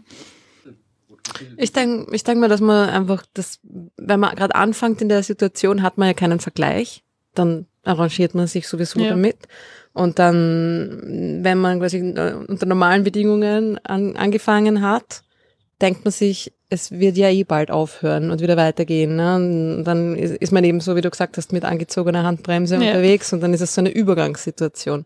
Also ich glaube, dass viele Leute wahrscheinlich da jetzt auch gar nicht so, so genau drüber nachdenken, weil sie sich denken, ja, das ist ja hört ja eh dann bald wieder auf und, und handeln sich so von einem Ding zum nächsten. Dass es jetzt doch quasi ein, ein, ein volles oder mehr als ein volles Jahr gedauert hat, diese Situation, das war ja am Anfang auch so gar nicht absehbar. Ne? Oder es war vielleicht schon absehbar, aber es war, wir haben das halt irgendwie verdrängt. Ne? Man hat sich gedacht, naja, ein paar Monate und im Herbst ist dann wieder alles normal und, und so. Ne? Und so geht man dann von einem zum nächsten. Dann kommt wieder ein Lockdown und dann denkt man sich, ja, aber im Frühling. Und dann ist man, ist man im Frühling und denkt sich, ah, jetzt aber, neues Semester im Frühling. Naja, immer noch nicht. Ja, und da so geht's dann halt immer. einmal. Genau, und irgendwann bist fertig. Und so hat sich alles von selber Ja. erledigt. Ja. Ich wäre ich wär mit Sicherheit bei der einen oder anderen Prüfung, Vorlesung, Übung durchgefallen, wenn ich niemanden gehabt hätte, mit dem ich so Das Viele- bin ich so auch. Ja, viele Grüße, viele Grüße an Matthias, der hört zu. Also da, da gab es einiges, was wir nur gemeinsam geschafft haben und wir alleine nicht geschafft hätten. Ja, da gibt's einige Leute, ja. Ja, also ich hoffe, dass das hoffe ich für dich, dass es bald wieder vernünftiges Studentenleben gibt, dass dann irgendwie auch Party machen kannst auf der Sternwarte, dass du ein paar ordentliche Sternwarte-Partys erlebst. Also das muss man, wenn man in Ja. Wien Astronomie studiert, dann muss man wirklich ordentliche Sternwarte-Party erlebt haben. Und War das nicht auch deine Geburtstagsfeier, wo dann äh, die Feuerwehr kam, der Alarm Was? losging und alles? nein, das war eine andere Geburtstagsfeier. Also Ah. äh, ich glaube, meine Ge oder ja, habe ich Geburtstag auf der Sternwarte gefeiert? Vermutlich, Aber das war dein Geburtstag. Die Birgit hat einen Kuchen gebacken. ja, das hat die Birgit aufgebracht. Ähm, genau, und wir haben die Kerzen angezündet. Da kam, aber da, kam- da kam doch nicht die Feuerwehr, der Alarm ging los. Der Alarm ging nicht. los, na, aber irgendwer kam, doch, ja, kam ja, irgendjemand und der, der, der Martin stand gerade auf der Leiter und hat gerade die, die Sirene mit einem Papiersack irgendwie überdeckt, damit, weil wir haben geschafft, den, äh, den Ton abzudrehen, aber nicht das, das Blinklicht und irgendwie so war das dann recht abenteuerlich. Ja. Kann ich mich nicht mehr erinnern. Wirklich? Was? Jetzt kommen Wo die ganzen Geschichten. Da? Keine Ahnung, am Klo. Das war, Bei meiner War schon eine Abschiedsparty kam Action, da, ja. bei meiner Abschiedsparty, also nach meiner Doktorat, wo ich dann nach Deutschland bin, da kam der, der Professor, der damals noch in der Sternwarte im Flügel nebenan gewohnt hat, irgendwann um drei Uhr morgens im Pyjama, ah, das auch, da kann ich mich auch dran erinnern. hat sich beschwert, dass so laut war, dann hat er noch ein bisschen mitgefeiert. Ja. Ja, das geht heute alles wahrscheinlich nicht mehr, aber Das sind heute jetzt auch alles Büros, ne? Es Ja. wohnt jetzt niemand mehr. Ja, aber ihr müsst eure, gesagt, die, die nachfolgende Generation, ihr müsst eure eigenen Legenden erschaffen, ja. Also, Ja, So ist es. ganz bestimmt.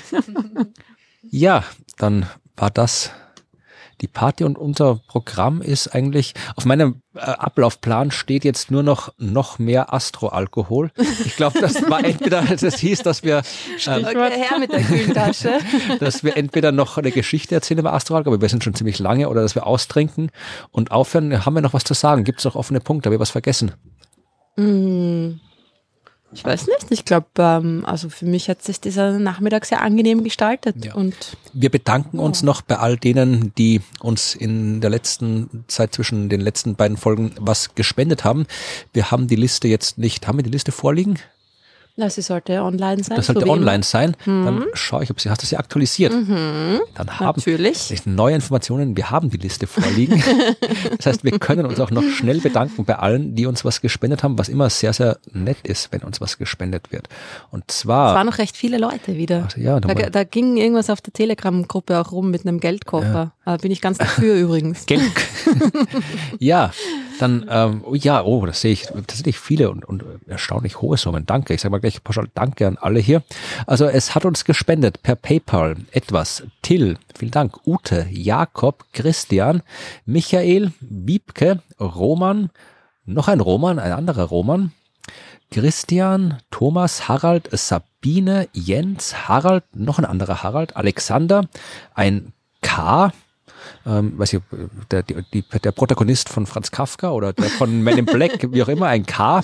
Wir sehen ja nur das, was Leute äh, bei PayPal einfüllen als Ja. Namen. Ne? Insofern. Dann ähm, Matthias, äh, Göran, Dennis, Sebastian Wiebke, und das ist die gleiche Wiebke, ähm, Hans Christian, Matthias, welcher, warte mal, Matthias hatten wir doch auch schon mal, ist das ein anderer? Ja, ist ein anderer Matthias, Carsten, Mareike, und zwar die Mareike äh, im, im Namen eines äh, Emil, der sieben Jahre alt ist und von seinem Taschengeld gespendet hat. Ganz vielen Dank, Emil. Mhm. Äh, Ilja gab uns noch was per PayPal und Armin. Also sehr viele Spenden per PayPal. Es gab auch Spenden, da muss ich wieder woanders hinscrollen. Spen Spenden per Steady. Wo wir momentan übrigens ja nur noch, nur noch äh, fünf Euro von einer, von der Hälfte unseres dort erklärten Spendenziels entfernt sind, falls das Oh. den einen oder die andere motivieren sollte. ähm, Patrick hat uns gespendet regelmäßig oder spendet uns regelmäßig per äh, Steady, hat ein neues Abo abgeschlossen. Thomas Ken hat das gemacht, Thomas hat das gemacht. Arthur, der mit Nachnamen Dent heißt, und ich bin mir nicht sicher, ob es der echte Name ist oder nicht. Wenn es der echte Name ist, cooler Name, Arthur. Ähm, Lydia hat uns was, ein PayPal-Abo abgeschlossen. CM und Roman, das war der gleiche Roman, den ich vorhin schon gesagt habe. Der hat per PayPal und per Steady gespendet. Da schaut man. Ähm, dann gab's Patreon-Spenden. Auch Abo-Spenden regelmäßig. Und zwar von Marianne, von Tino und von Antoinette. Das waren die Spenderinnen und Spender. Vielen, vielen lieben Dank. Dankeschön, das freut uns. Und das war's jetzt dann tatsächlich. Wir haben die Geburtstagsfolge jetzt absolviert. Das Universum ist ein Jahr alt, wird noch ein Jahr älter werden.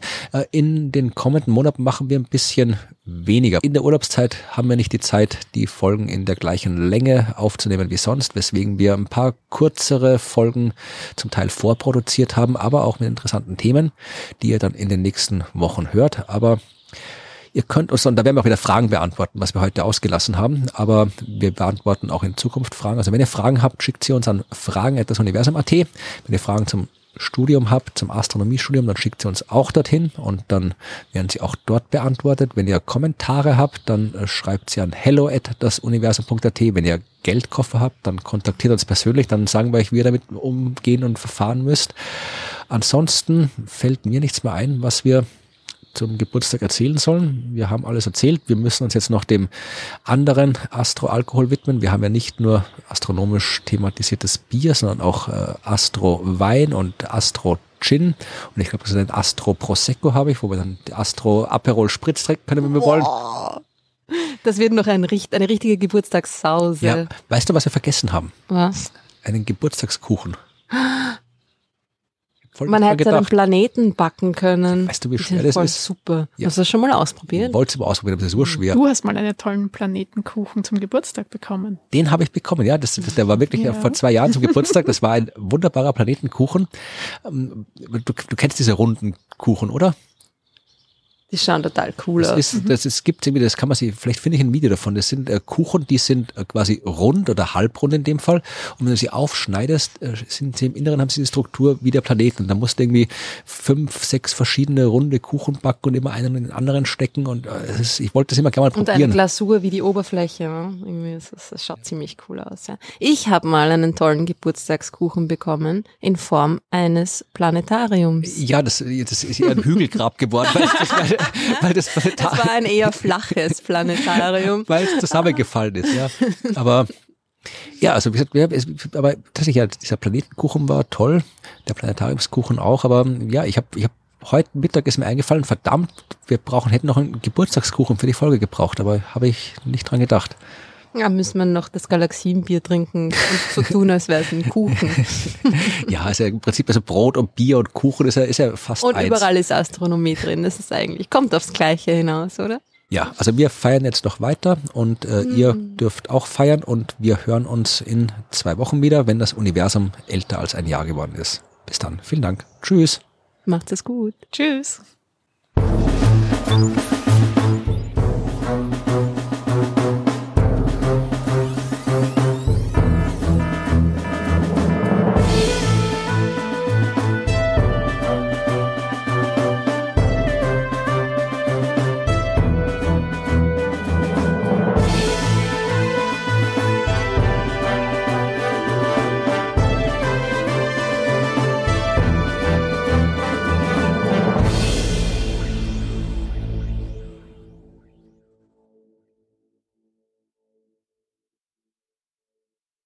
Ich ja, genau, wenn du sie darüber setzt, dann ist vielleicht noch gescheiter, dann kannst du nämlich näher ran. Ups. Ah, fällt das Mikrofon gleich durch den Spalt.